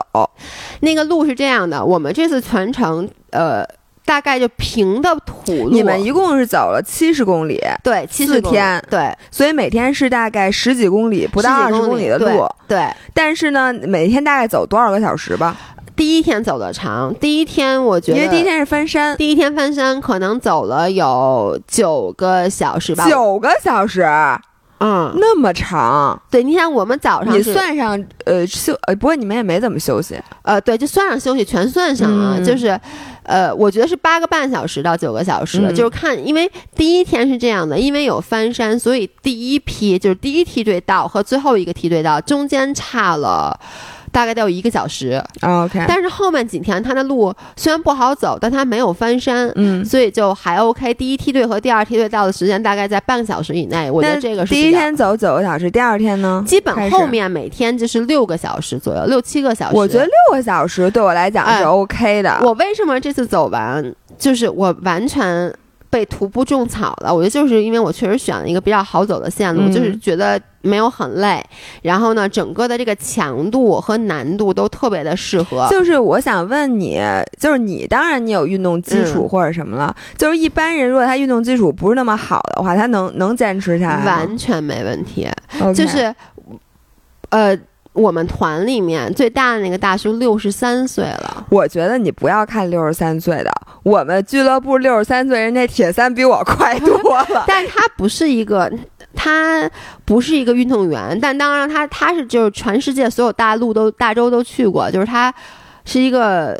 不能说探险家吧，但很喜欢玩的大叔，广东人。但是呢，他的体力确实没有那么好。比如说在爬上坡的时候，他自己会说：“哎呀，老同志，因为那个上坡，我跟你们说，不是那种普通你们想的上坡。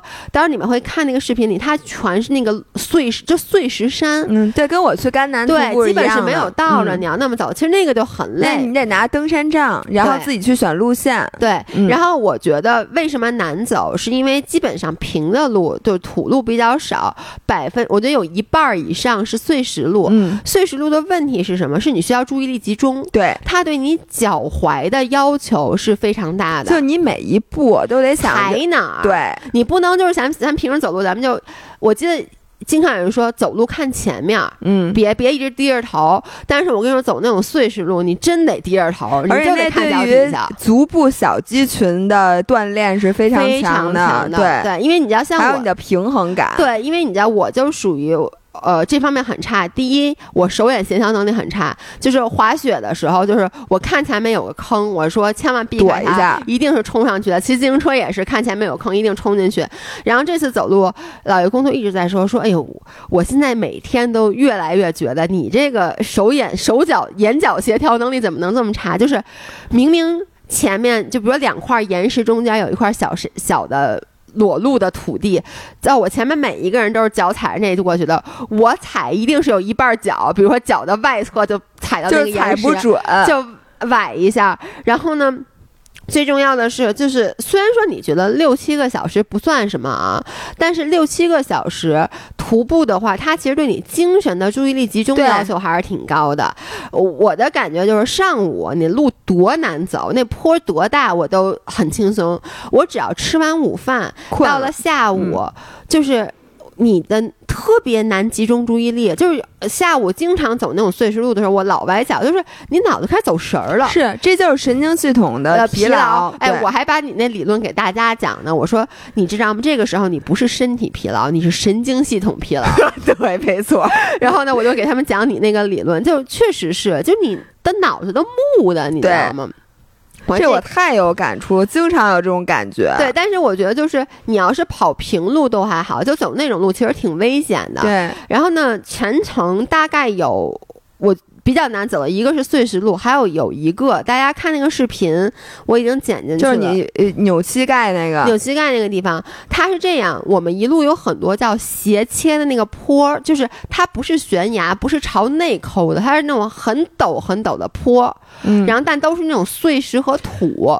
我明白，就是大家想悬崖是一个直角，那边是悬崖，对吧？但是它不是，它是一个坡，然后溜向悬崖，它是一斜坡，然后坡上全都是碎石头，倍儿滑。对，然后并且并且那个坡特别特别的陡，就是那个就是角度非常的大，所以非常考验你的鞋和你走路的技巧。然后那个走那个坡，那个坡是这样，它一直是一个大坡，然后中间可能从山脊的位置，它突然多出一条很窄很窄，就让你走的能走的路。但是那个路有多窄呢？就是，呃，基本上啊，就是反正是两个人绝对不可能并排过的，一定是一个人走。然后呢，像正常人可能就是。会包括老爷公都会有点紧张，但就会有时间往里靠。因为你如果不在这个路上的话，你就出溜下去了。对，而且是你根本不可能站住，因为它那个坡非常非常陡。对，这个我在甘南徒步也有，也是吧。而且你会很担心，就如果我出溜下去，底下是水，我溜进水里也无所谓。当然那个特别特别高啊，但是它很多它下面是各种各样的大大石头，你特别怕你滚下去的时候头就磕到石头。然后那个路有多窄，就是我如果朝前走，我右手我就外面那个手拿着手杖的话，没地儿戳，一定是戳。在外面了，就戳在外面的。然后呢，前面之前有过几次，我觉得我这次就是恐高症没有那么严重了，是因为那个坡吧底下，当它是有树有水的时候，我没有那么紧张。最后一天，先说啊，最后一天下雨了。嗯，我跟你说，就是。这次徒步，我最后一天早上起来，我跟领队说：“我说我可以走乌孙吗？我说乌孙难不难？因为狼塔是最难的，狼塔是国内徒步的顶级，因为它在要翻越三个这个地我听说过，三千多米的踏板就特别特别难走。但乌孙就感觉还好。然后后来呢，领队跟我说一句话，他说徒步其实没有。”最难走的线路只有不好的天气。他说：“你再好走的天气，只要走的路线，只要你遇到天气不好，你都是能要你命的。而再难走的线路，如果那天天气特别好，你都能过去。”嗯。他说完，我就说：“我说咱们这次太 lucky 了。我说你看这个又没跑，因为翻打板那天翻完第二天，我们一回头看打板上面就是暴风雪哦，就是就是能看到乌云密布。对，完我们翻打板那天一点水都没有，没一点雪都没下，然后呢也没下雨，就是雨都是太阳雨，你知道吗？就早上起来，大家看到我视频里有拍，就早上起来一开始说哎呦有雨，结果在我们出发的时候出太阳了，嗯，那特别好。对，然后我就说太 lucky 了，然后那领队赶紧跟我说，我告诉你啊，这话在。新疆不能说，说只是在新疆不能说，这话就不能说。我跟你说，你知道新疆上是一个什么地方吗？他说他之前碰到一个，他之前带过一团，一个人说，就无意中说起他有一个朋友，三十几年没见面了，就完就没见过面了，也不知道因为什么聊起来的，结果走着走着碰见了，碰见了。我就神了，就是新疆是一个神奇的地方。在领队跟我说完这句话，时我毫不夸张啊。我们早上起来是大太阳，大家可以看那个视频。十分钟以后，乌云密布，就开始下雨了。就所以我们最后一天是下雨的。然后呢，就是过那个最后，而且最后一天过那个斜切的时候，第一那个斜切非常非常的高。而也全是碎石。第二就是那天下雨了，下雨导致什么呢？就是我们一开始穿的是雨衣，然后呢，不必须得一个一个过，并且领队要求不能跟太近。嗯，然后呢，就他们都过了，到我的时候呢，我一开始走我有点紧张，但我突然走两步，我意识到一件事儿。风特别的大，那个雨衣从里面被吹起来，我看不见我脚下，就是你的脚被雨衣挡住了，于是你不知道你下一步要踩哪儿，然后那个路又那个悬崖又非常的窄，我都不知道我脚，比如你踩，如果不小心踩一块石头上，你崴脚，你不就掉下去了吗？我就好紧张，我就喊我，你就 得用一只手蹬着雨衣呗。对，但是呢，我一只手，我右手拿着杖啊，左手如果蹬着雨衣，我左手我的胆子，我左手必须得摸着左侧。的山，哦，就我得摸着左侧那个岩岩石，我得我得就我觉得如果不小心往下掉，我得有一个东西能我我虽然根本抓不住吧，就是然后我我如果扶着雨衣，我只敢在路上停下来，所以呢我就停下来，而且特别巧，就就我走的时候风最大，我就把那雨衣就往那个包往那包里塞啊，我不敢系，是因为我这手拿着杖，我根本不敢两只手一起去系这个雨衣，因为我杖没地儿搁，你知道吗？然后最后我跟你们说啊，恐高症真的到最后。我就腿软了，嗯，我真的是一点都站不住了。于是呢，我就往下跪。但你让你那个窄到，你根本不可能跪在地上，所以你能想象，就是我的膝盖就跪在了那个山那个山上，就我左侧的那个山上。然后呢，我右脚就等于你的脚跟儿就翘起来了。那你这样很容易就出溜下去了呀。然后我就听见后面就张涵涵，因为后面有一个人是没有经验的徒步的人，他就跟张涵说：“你让他别跪呀。”张涵喊：“别跪下，你跪下更危险。”就我后来出来以后，就那个人跟我说：“你千万不能跪，说你一跪，本来你的整个脚你穿的是防滑鞋，你还能抓地，你一跪只有脚尖儿，然后膝盖跪在山脊上是不抓地的。然后你就顺着那重心歘叽，你不就滚下去了吗？而且你往下滚的时候，你一点招都没有，你只能掉下去。但是我当时为什么跪在那儿？是因为我想，我我站不住了，对我站不住了，你知道吗？那个连坐的那个宽度都没有，所以我就，然后呢，这个时候又来了一阵风，把我整个雨衣从后面掀起来，把我整个头都盖住了。天哪，什么？你知道那个视频里就听我喊，我什么都看不见。然后张涵就喊，那我过去。我喊你别过来。就我当时已经乱了，真的就乱了。你赶紧把雨衣脱了，应该。对，但是你知道吗？你不敢脱而且那个雨衣啊特别紧，它还不是那种一次性雨衣，你套上那雨衣前面领子这儿都有扣的，你知道吗？而且呢，那个悬崖它不是一个直的，它是有一个拐弯儿，所以我前面的人都过去了，我看不到拐弯后面是什么样，而且也看不到后面有多长。对。于是呢，我就一点一点蹭，一点一点蹭，快快蹭到拐弯的时候，这时候那个又来一阵风，等于我就彻底看不见了。然后我就这样抱着那个，真的我整个人就抱着那山，然后我就大喊：“快来救我！”我说我什么都看不见了。还好这时候我那领队他已经拐过去了，但他回头一看，说怎么后面人这么长时间断龙了，断龙了，他就跑回来，他接你。我真的看他沿着那山脊跑回来。连已经走出去的团员都在喊：“别跑，小心！”我真的特别感谢那个领队，他跑过来，他跑过来就跟我说：“你别紧张。”然后就帮我把先把雨衣从头上拿下来，因为你让你看不见的时候是最紧张的。对。然后他就说说这样说那个你手扶着哪儿？说你我告诉你啊，怎么着？然后就他帮我把雨衣给脱下来了。对，我觉得这是关键的，这样你能看见脚了，你其实没那么害怕。他帮我把雨衣脱下来以后，我就走出去了。但是在这个整个过程中，我因为太紧张了，我我那膝盖其实最后一天本身膝盖有点不太舒服。对，但我一开始没敢跟别人说，就是我怕说也没用。对，然后我就想不就因为你看最后一天就八公里嘛，我想着走出去就完了，两个小时的事儿。结果我就把膝盖扭了，就以至于到最后，你你昨天看到我就，而且我那膝盖扭特别奇怪，就是它是左右扭了一下，然后呢，它不是一直很疼，它就是你突然一个寸劲儿，然后你这个腿一下就使不上劲儿了。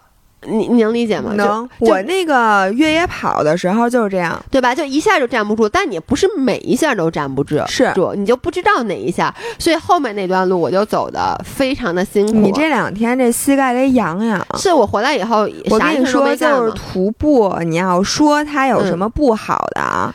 我觉得最大的就是对于你所有的关节，对它的考验非常大，因为你想，你一直是在比如说不平的平面上，并且你甭管是上山还是下山，它这个真的有点毁膝盖。所以我就这次，你知道我装备带这么齐全，我觉得我少带一个东西，我没带筋膜枪。你知道我在。第二天的时候，我就一直在跟张安说：“我说我应该把酸吧，我应该把姥姥那个小的咱筋膜枪那个，因为我之前想到要不要带筋膜枪，但我那筋膜枪是太大了。对，我说你你想你这徒步去了，你连箱子都没有，你怎么带？但真的应该带筋膜枪，是因为尤其是我们第一天就走了最难走的那个，就是上山下山下来肯定腿巨酸。对，而且那个我晚上睡觉那个肌肉直抽抽，你拉伸一下啊。”太冷了，就是你不冷你也不拉伸。我跟你讲，我我没有，我们每天走之前要拉伸，就是走之前其实要开一个行前会，然后并且要领队大家就跟就拉伸热身热身对。但是呢，到后来就是我的脚踝就已经不太行了，是因为我的脚踝本来就有伤。所以我觉得大家如果去徒步，如果时间比较长的话，最好带一个小的筋膜枪，或者带护膝那种。对，很多都踝踝护，就是那脚踝的那种。我觉得就是平时大家没事儿不要带那些东西，因为人家说了，说你越就是你越薄弱，你越应该去练。对，如果你平时把护膝全绑上了，你就更没有机会练了。但是像你出去这种七天，你觉得我肯定膝盖不舒服的时候，你肯定应该带个护膝去。然后最后一天我特别后悔，就我没带，因为我走。我走起来才觉得不舒服的。而且你已经穿了叉 B 了，按理说它其实已经比别人多一层保护了。然后呢，反正就是我就想说关节保护一定要重要。然后最后我还想分享一个故事，就是徒步的风险，就是大家如果出去徒步，一定要跟专业的团。嗯，就是我其实是不建议大家自己组团的，包括那个 AA 团是这样的，像他们 AA 团那个老陈自己也说了，就是他们只吸收有经验的嗯队员。如果是没有经验的话，一定是走非常简单的线路。嗯，然后呢，一个是就在我们走这条孟克德古道上，在几年前就有一个人就死了。他们是几个非常有经验的老驴，特别特别有经验，所以他们五个人自组了 AA 团。然后呢，六月底，你想是夏天，六月底走的。然后呢，当时是这样，我刚才说了，就是我们这次徒步大概每天是一个。呃，十几公里的路程，但中间有一次那天是十二公里还是十三公里，就比较短。所以呢，他们这群老驴就是这样的，他们中间有一个营地想跳过哦，因为他们觉得他们的时，他们他们肯定就走得快，走得特别快，所以他们等于就是忽略了中间那个第二个营地，他们直接想从天湖营地走到我们第一天的营地。就说他们第一天要等于他们那个晚上就是走很多，并且要翻打板，嗯。结果，他们走到山顶，突然下起了暴风雪。嗯，就是陈哥说，基本上海拔三千米以上，如果要下的话，就是暴风雪；三千米以下才是才是雨。碰到了暴风雪，然后呢，我就看不清了，你知道吗？你想六月份下暴风雪，他们也没有穿太多的衣服，于是五个人就走，走着走着，他们就发现有一个人不见了。就掉队了，然后就回头就发现没有，他们回来早发现那人就靠在石头上，他可能是太冷了失温了，靠在石头上想休息一下，结果就过去了，是非常有经验的老驴。我在这儿再说一遍，就是。然后他们就说：“你跟这次越野跑一样，就是越有经验的人越容易出事儿，就是越是像我这种人，就是紧跟领队，然后呢，什么东西都带特权。领队说的要带的一定带。我跟你说，真的是有时候你碰到那不听话的呀，你真的是生气。我跟你讲，我们这次就我刚刚说那六十多岁那个大叔，那人是一活宝，就是他其实跟那女的呀有异曲同工之处，就他不听话。嗯，但他好的地方是他。”特爱自开玩笑，就说我这个老东西，我又不听话了，对不起大家。就他是那么一个人，所以你不会觉得他烦。但是你知道吗？大叔第一天，我们第一天走九公里翻打板，丫没带吃的，没带水，为什么呀？他他就说他不知道。但你知道吗？其实这就是，我就说大家说的非常清楚了。而且你知道吗？最牛逼的是，他不带吃的，不带水，他不跟领队说。所以呢是这样的，就是大家我们每次休息，大家就大家都在喝水，他跟旁边坐着，然后大家也没有注意到说他没喝水，因为就觉得他是不是不渴不想喝。后来呢，他就走的比较慢，他就走到了最后一个梯队。然后据领队说啊，就到最后他已经开始打晃了。你想啊，走一天走九个小时，早上起来又只吃了点那个破破馕，他也不说，他也不说。就他也不想跟别人添麻烦，他不说，他不像那女的一直不停的要求，然后直打晃，然后呢，就后来就实在不行，问领队说说你有水吗？领队都惊呆了，领队立刻就问说你是没带吃的吗？他说对，领队赶紧把自己的水和吃的给他。你想六十多岁一人，那天又走那么累，同样的一个大叔。你知道吗？每天我刚才说了，强制装备身上必备的有头灯、有雨披、有露餐。嗯，最后一天呢，他当时他说完，我们不走走了几步就开始下雨了吗？领队就说：“啊，现在大家停下来，我们每个人把雨披穿上。”说，因为当时的雨还没有那么大，但是领队指着前面，你能看到前面那个山上就是根本看不见，全是云。就说咱们接接下来要翻那个山上面，雨肯定很大。然后这时候大叔就站在那不动。领队就说：“说你赶紧把雨披穿上。”大叔就说：“我想赌一把。”领队就说：“这不用赌，这前面雨肯定很大。”大叔就说。我今天早上把雨披 拿出来了，他搁哪儿了呀？他搁驮包里了呀。这驮包呢？驮包马驮着呀。马呢？马不跟我们一块儿走。马不跟你们一块儿走。对，马马去哪儿啊？马第一是时间跟你不一样，第二它路线可能跟你不一样。你人走的路，马未必会走。所以就是马每天晚上跟你们集合，白天不跟你们一起。对，马不跟你们。就接下来我还要讲这个本次旅行最经典的马的故事。结果那大叔就没带雨披，那怎么办啊？领队把自己的雨披脱下来给了。那领队怎么办？是这样的，你会发现所有的轻就是不对，接下来就要接下一个故事是一起的，就是像我们这种叫轻装徒步嘛。嗯，但是你看徒步中国的这个领队，包括大型的，我们另外一个团是走吧，领队身上背的都是重装。就领队是被要求必须要背帐篷，必须要要把那些冗余都给你带都要带着。是如果比如说出现了有人失温，你必须要当时有帐篷是能挡风的，然后你要有睡袋能给它套起来。领队真不容易，领队真的是不容易。然后并且就是如果说在行程过程中，呃，队员有任何的问题，就是你需要把你自己的装备要。给到队员，所以领队就把他自己的那个雨衣给到了。包括领队有讲，之前他们有一次，就是有一个队员那个买那个驼包不防水，就路上下雨了，然后他那个什么就是睡袋全湿了，于是领队就只能把自己的睡袋给到他。那领队睡哪儿？啊就不睡睡袋，就晚上不停的那儿跑。天哪！是的，哎，不是这给。这这给多少钱才能？是我，所以你知道，我就想说，大家出去徒步千万不要给别人添麻烦。那你能做到的是什么？就是听话。对，就是人家让你干什么你就干什么，因为你知道，你给领队添麻烦，我都看不下去，你知道吗？是要不老爷会打你们的。对，我真的会打你们的。然后接着本节就讲最后一个故事啊，就是徒步有风险，然后呢，还体现在哪一点呢？就是。什么事儿都可能遇到。我们这次去啊，是我们徒步中国的一个团，有一个团叫走吧，是新疆最大的另外一个徒步团，都非常的专业。另外呢，网上还有一些小的徒步团，然后呢，就是可能收的钱也不少，我觉得。但他会他们所谓做一些什么定制线路，什么小团，所以另外还有一个团是五个人，然后有一个领队，等于一个领队带四个人，是一个小团。然后呢，因为他们不是这种大型的公司，对领队没有那种要求，所以领队就没有背重装。嗯，领队跟大家背的一样是轻装，也就是说只有那个路餐和那个什么之类的。然后他们剩下的东西都是马帮驮。结果呢，他们找那马帮撂挑子了。我跟你说，我我简直惊呆了，就是马帮驮了他们的行李跑了。啊，是，然后呢，我能跟你讲，就是这是，而且这他就是为了要他们的东西，就是不知道就联系不上马帮了。哦，就马帮没了，所以也不知道这个马帮是去哪儿了，也不知道为什么。对，因为你想，像这种大型旅行团，他们的马帮一定都是经常合作。这些这些马帮就不管怎么说，他也不会撂挑子，因为人家还他人家以后还想挣钱呢，是不是？啊，而且他跟领队也认识。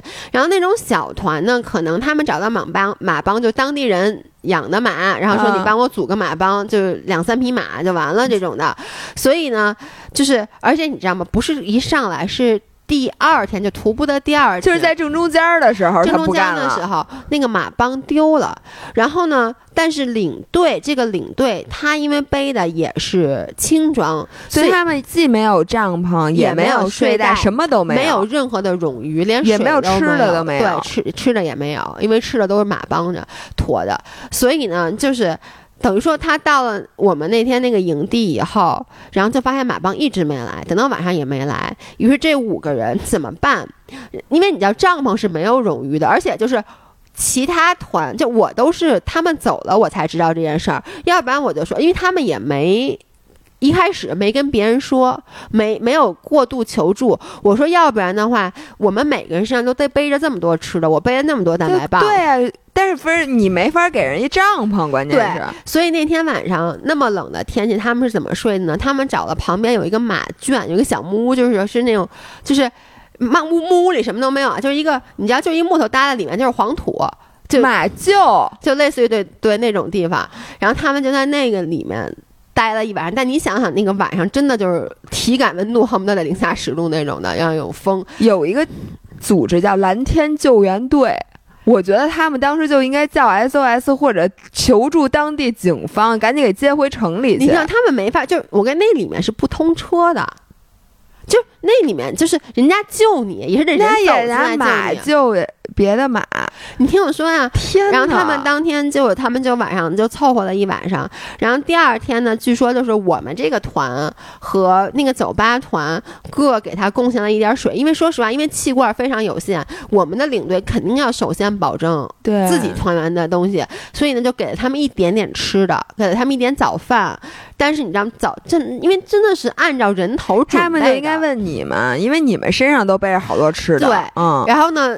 但是啊，我们身上吃的也是蛋白棒这种，而且你们身上吃的其实也是有数的，因为谁也没有多带很多东西，只有我可能多带了，别人好多人他们也就是那个发的那个路餐，就是没有多。而且说实话，就我这是在这么多吃的，我出来的时候。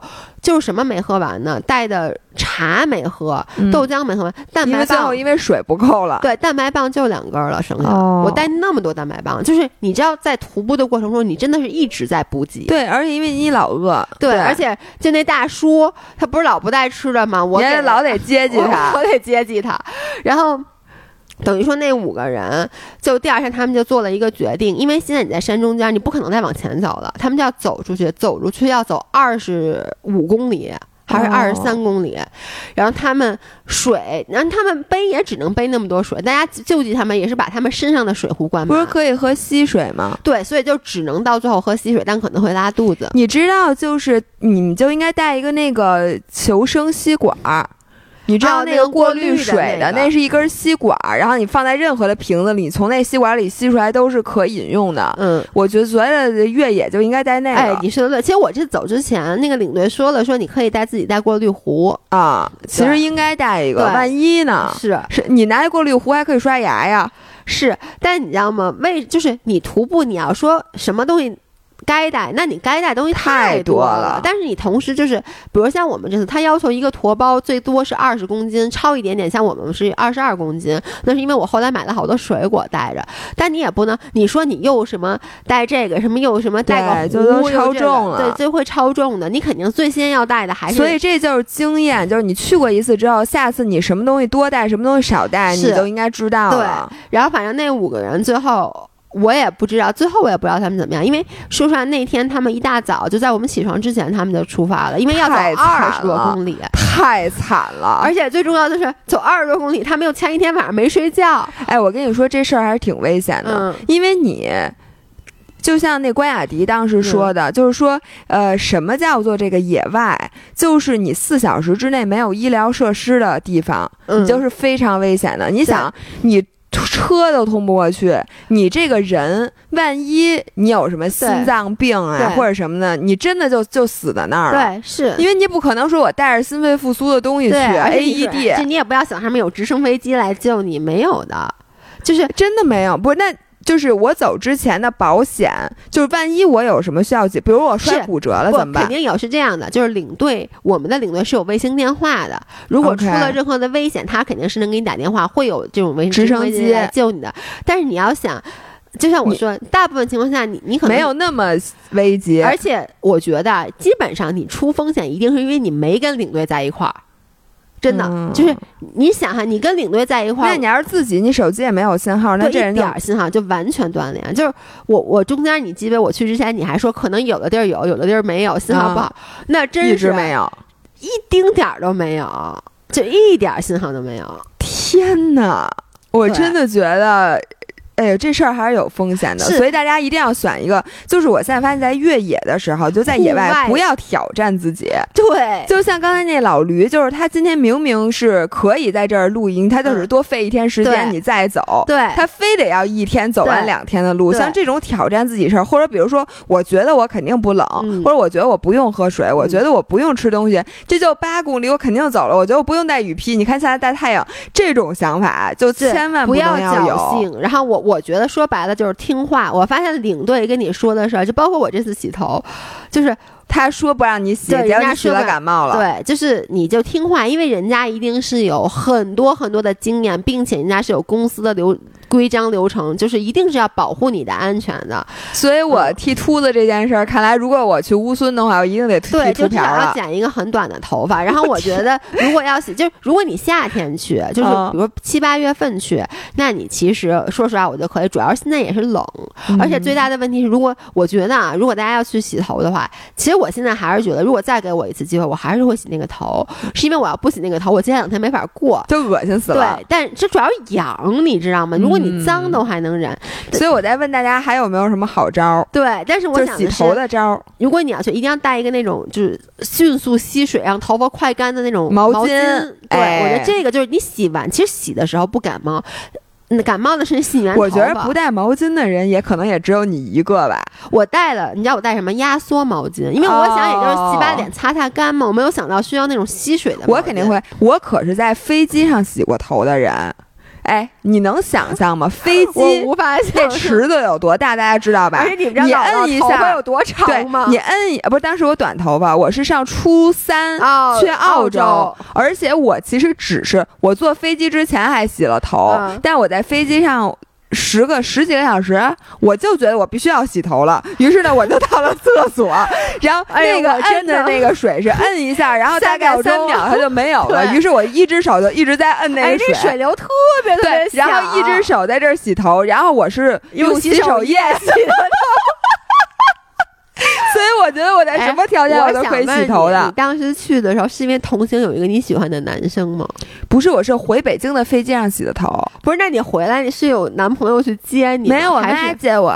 不是这种，因为我觉得一般 一定要洗头，一定是因为你要见谁，并不是。我就是觉得都要回北京，你去澳洲我都能理解。你说我下了飞机，我可能在去酒店的路上会就是是外人。你说你回北京了，你这个我就是觉得我当时头发特别。恶心，特别油，我就必须我现在就要洗头。然后当我包着毛巾从那个飞机上的厕所走回来的时候，我所有的同学都惊呆了。我觉得飞机上的空姐也惊呆了。以后厕所上除了禁止吸烟，再弄一个禁止洗头洗澡，就跟咱们那健身房有一个标志，写的是，呃。吹风机仅限吹头发，我当时对着那个我看了半天。我也是，后来我才明白，因为后来咱们有一个，你看旁边还有一个吹风机，上面写的是身体吹风机，有人在那用它吹体毛。我看见有人用它吹，因为我我当时在想，吹风机只限吹头发，我就在想，还有人用吹风机吹哪儿？对我我都想不出。我也是，我是后来有一次看到一个人真的在拿它吹体毛，我忽然一下，我恍然大悟，就明白了那个吹风机仅限吹头发是什么意思，就跟什么呃。电用水壶只限煮开水一样，对，因为有人拿它煮内裤，我真的赢了。你知道洗衣服，洗衣服就是消毒内衣裤嘛。就是在酒店的那个饮水壶里，对，所以我看完那个之后，我整个人都不好了，因为我从来都没有连涮都没有涮过。我也没涮过，因为我想一般人你能在里面不是能对我都没想那能干嘛呀？这东西你说就算之前那人烧完热水，服务员不洗那水壶，那不是开水吗？这有什么关系啊？我也是这么想，好吧？OK，哎，最后我看，一个小时五十分钟，就咱们这种于两期嘛，就一起一起发了。最后我就是想说一下我对徒步的感觉，在此这句话是对着你说的，你看见我 看见了你真诚的眼神，您说吧。咱们之前那次录音频的时候，包括你去甘南那次，我还说，我说我觉得我也做不了徒步，因为我觉得太苦了。然后就是好多事儿，你可能是做给别人看的，但其实你真正不是特别 enjoy。然后我这次去，就是我们那有一天晚上，就中秋节那天晚上，嗯，大家每个人都发一句言，就说自己为什么来徒步。我当时就说，我说我这次来其实是我想看一下自己的底线在哪。嗯，后来我发现，我就这么说吧，你没有底线。哎，你怎么跟那个人说的一样？那个同团的人，就是我当时躺在帐篷里，我有一个感觉，就是我觉得这才是我的归宿。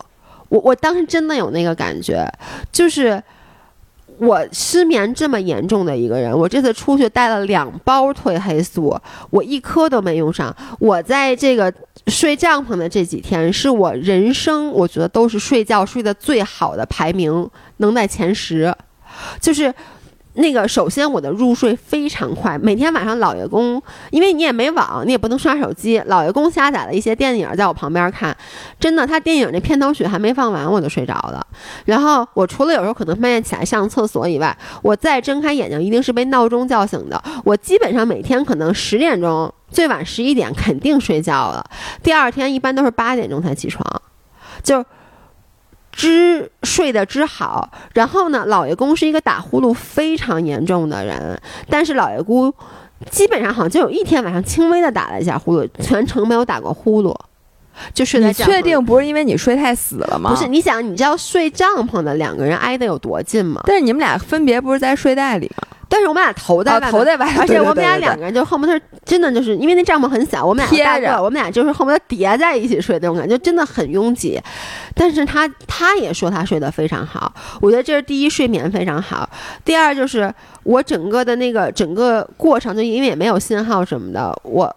我的心灵就得到了洗涤，真的得到洗涤。所有去徒步的人回来都这么说，然后说，当你看到一个什么什么景色的时候，你就是泪流满面，就特别想哭。而且我在那个徒步的过程中，我还给大家那个拍了，就是你知道什么感觉吗？就是咱们以前说，你看再美的风景，然后你会审美疲劳什么的。嗯。后来我发现，至少我这次徒步的感觉就是，美的风景也就站在旅途中的可能。百分之三十，嗯，大部分时候就是特别埋头走路，埋头走路就是全是碎石。我我我那个那天发朋友圈还说，那个整个这次徒步的感觉就是左手边就是碎石山，右手边是好看的景色。但是你其实，在走的过程中，你要 focus 在你脚你脚底下，你你稍微，我每次一回头看，张翰就说：“你别看了，你小心啊！”因为我基本一回头看，我都要摔跤。所以其实。并不是一直在看风景，但就因为这样，你每一次抬头真的停下来看风景的时候，你才特别的珍惜，特别感动。嗯，我觉得你说有道理。其实骑车是一样的，因为骑车你说骑这些路或者什么风景都特别美，但是你大多数的时候，要不然你就是在和自己的这个痛苦较劲，好累呀，好热呀，爬坡好那个什么呀，然后要不然呢，你就得特别 focus。你下坡的时候，你说你不用蹬吧，对，但是你根本不可能看，因为你骑得太快了，以至于你就在想我怎么控车或者什么的。但是其实你骑完了之后回家坐在那儿想，哎呦，刚才那风景。真美，然后我发现就是虐你虐的最深的东西，一定是你最上瘾的东西。是，就是我整个过程中有几次，比如说我昨天晚上给你讲，就是我最后一天早上起来八点钟，然后呢，那我我起来上厕所，我想尿尿，呃，有两次，一次是中秋节的夜晚，嗯，我半夜一点多醒了，我尿尿，然后我就打开那个帐篷的拉帘，我往上一掀，我一钻出去，那头顶大月亮，哇塞，这是我离月亮。最近的一次，而且就是因为你在营地，一切都是黑的，所以那个月亮没有光污染，没有光污染。然后呢，尤其是你能听到这个帐篷里其他人传出那种均匀的呼吸声，就那一刻就是莫名的感动。还有就最后一天早上起来，我掀开帐篷一出来，因为我们是在一个山谷里面，然后其实看不到日出，但是山谷的那一侧是那种。就是那种红色，你知道，把天都染红了，然后帐篷红红绿绿的就扫在地上，然后因为住帐篷的地方都是旁边是水源嘛，就有那种溪水的声音，然后就觉得太美了，就特别的感动。然后呢，因为全程没有信号。我我也没有想过多工作的事儿。我虽然也一直在拍 vlog，但其实没有想，我真的是出山的之前，就我为什么最后一天走的比较痛苦，就是因为我想到大概，而且我当时真的是想，还有一个小时我就要打开手机了，真的就是我能想象到我打开手机的那一刻会有多少的微信，就是你感觉你一下从很淳朴的生活被拉回到了现实的文明当中，是就会觉得难以接受。对，但是呢，我想说这件事真的给我充电。你没看我打。还立刻我就开始回各种各样工作短信，然后让我回来这几天，我就是觉得，因为有了这次充电，让我现在就是工作的劲头特别足。你进行了磁盘碎片整理，在这几天的时候，对。然后呢，还有我最后先给大家一个建议，就如果你去徒步，我还是建议大家录一些视频，就不是为了拍 vlog，是为了最后你自己回忆着看，因为。其实就像我说的，你在徒步的过程中，你可能大部分的注意力是在脚下，是在走路。嗯，你可能忘记了风景，或者忘记了你当时的某一些感受。我我为什么这次回来，我真的是连两个晚上连夜是把这视频剪出来，因为我觉得这热乎劲儿还在。嗯，然后我看到那些视频，很多时候我就觉得啊，当时原来我是这样的，因为很多是老员工在后面给我拍。我说哟，当时的风景就是那种蓝天白云，我在前面走，但我当时没有太 notice。对我经常有这个感觉。